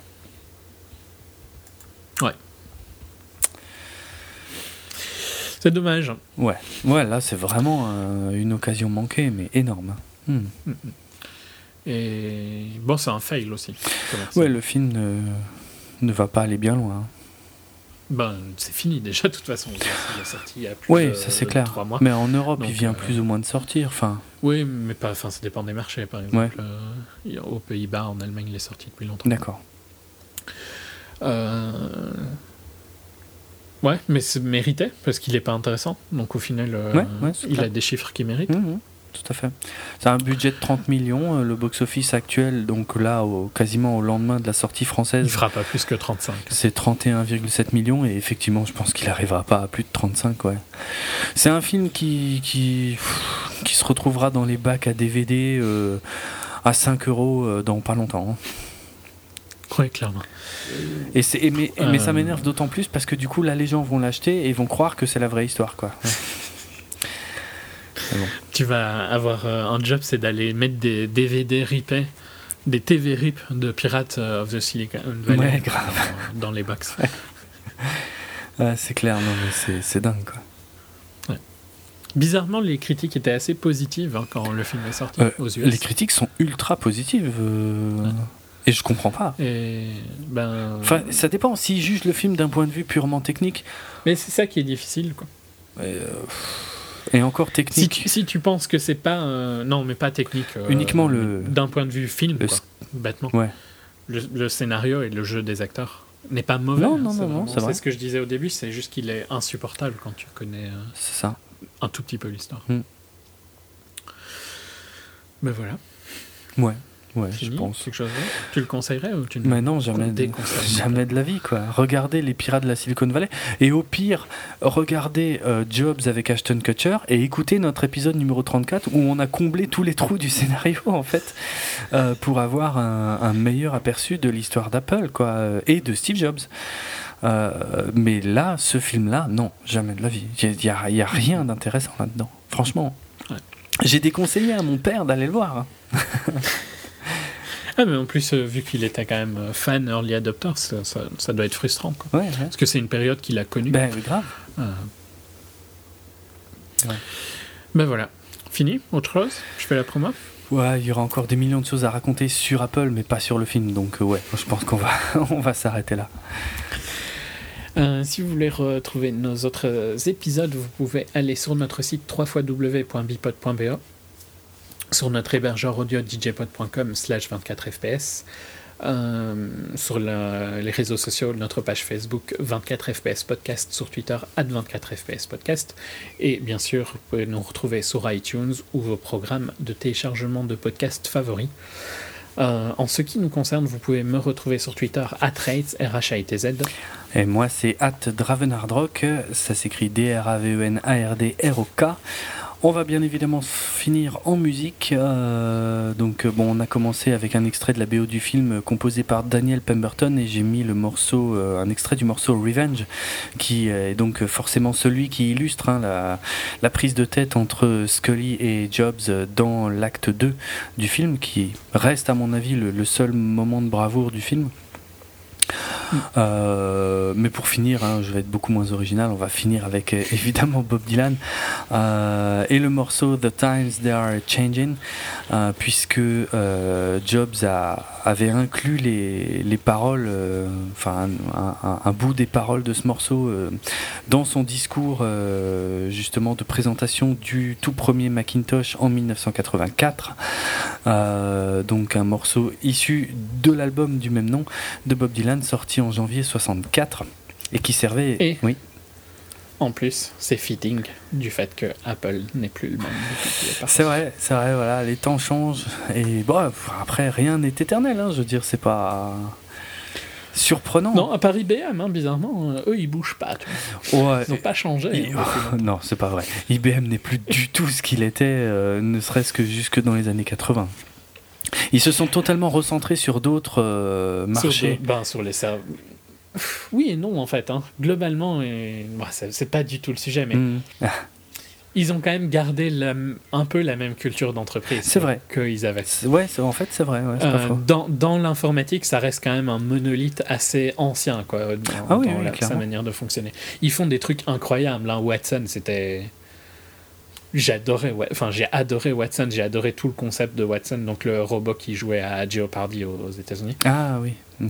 et qui avait battu des champions de Oui, Jeopardy. Jeopardy qui est un jeu super difficile pour une intelligence artificielle. Oui, exact. Euh, D'ailleurs, Google a fait un robot qui pouvait jouer à Go. Au jeu de Go, qui est ouais. aussi super difficile. Ce qui est très. Ouais, ce qui est... Parce qu'il y a encore quelques années, euh, je t'aurais dit, mais non, c'est impossible de programmer une IA pour jouer au jeu de Go. Oui, parce que je pense qu'il y a plus de. Je, je l'ai entendu et ça va te paraître incroyable, hein, mais globalement, il y a plus de possibilités de gérer tes billes de Go que d'atomes dans l'univers. Oh, putain. Ah ouais, d'accord. Donc euh, En effet. voilà pourquoi c'est impressionnant. Euh, mais bon, ça n'a rien à voir, mais euh, oui, tout, tout est. Rien n'est éternel. Les compagnies changent, Clairement. évoluent, Clairement. régressent. Donc voilà, on va laisser la parole à Bob.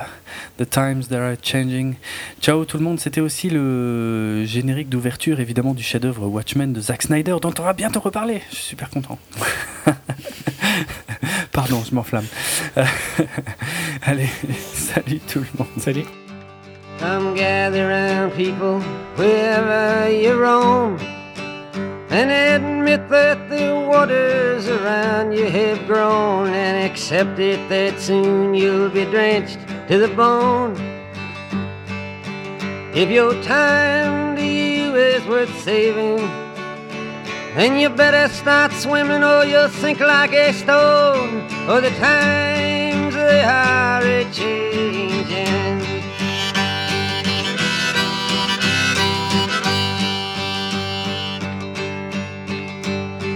Writers and critics who prophesize with your pen. And keep your eyes wide, the chance won't come again. And don't speak too soon, for the wheel's still in spin. And there's no telling who that it's naming. Was the loser now will be later to win, for the times they are a changing.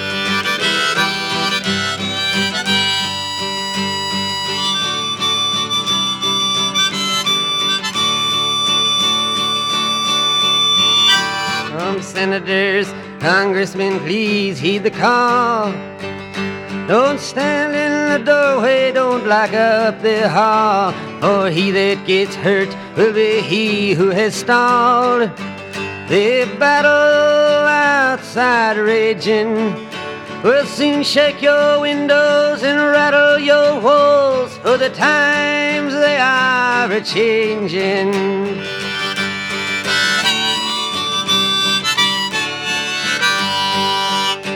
Mothers and fathers throughout the land.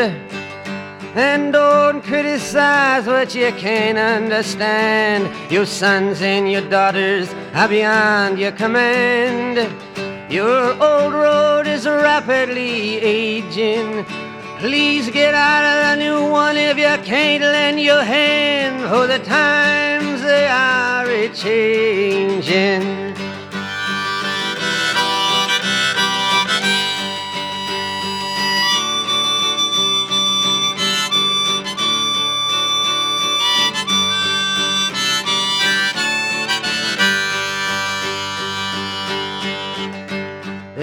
Line it is drawn, the curse it is cast. The slow one now will later be fast, as the present now will later be past. The order is rapidly fading, and the first one now will later be last for the times they are a changing.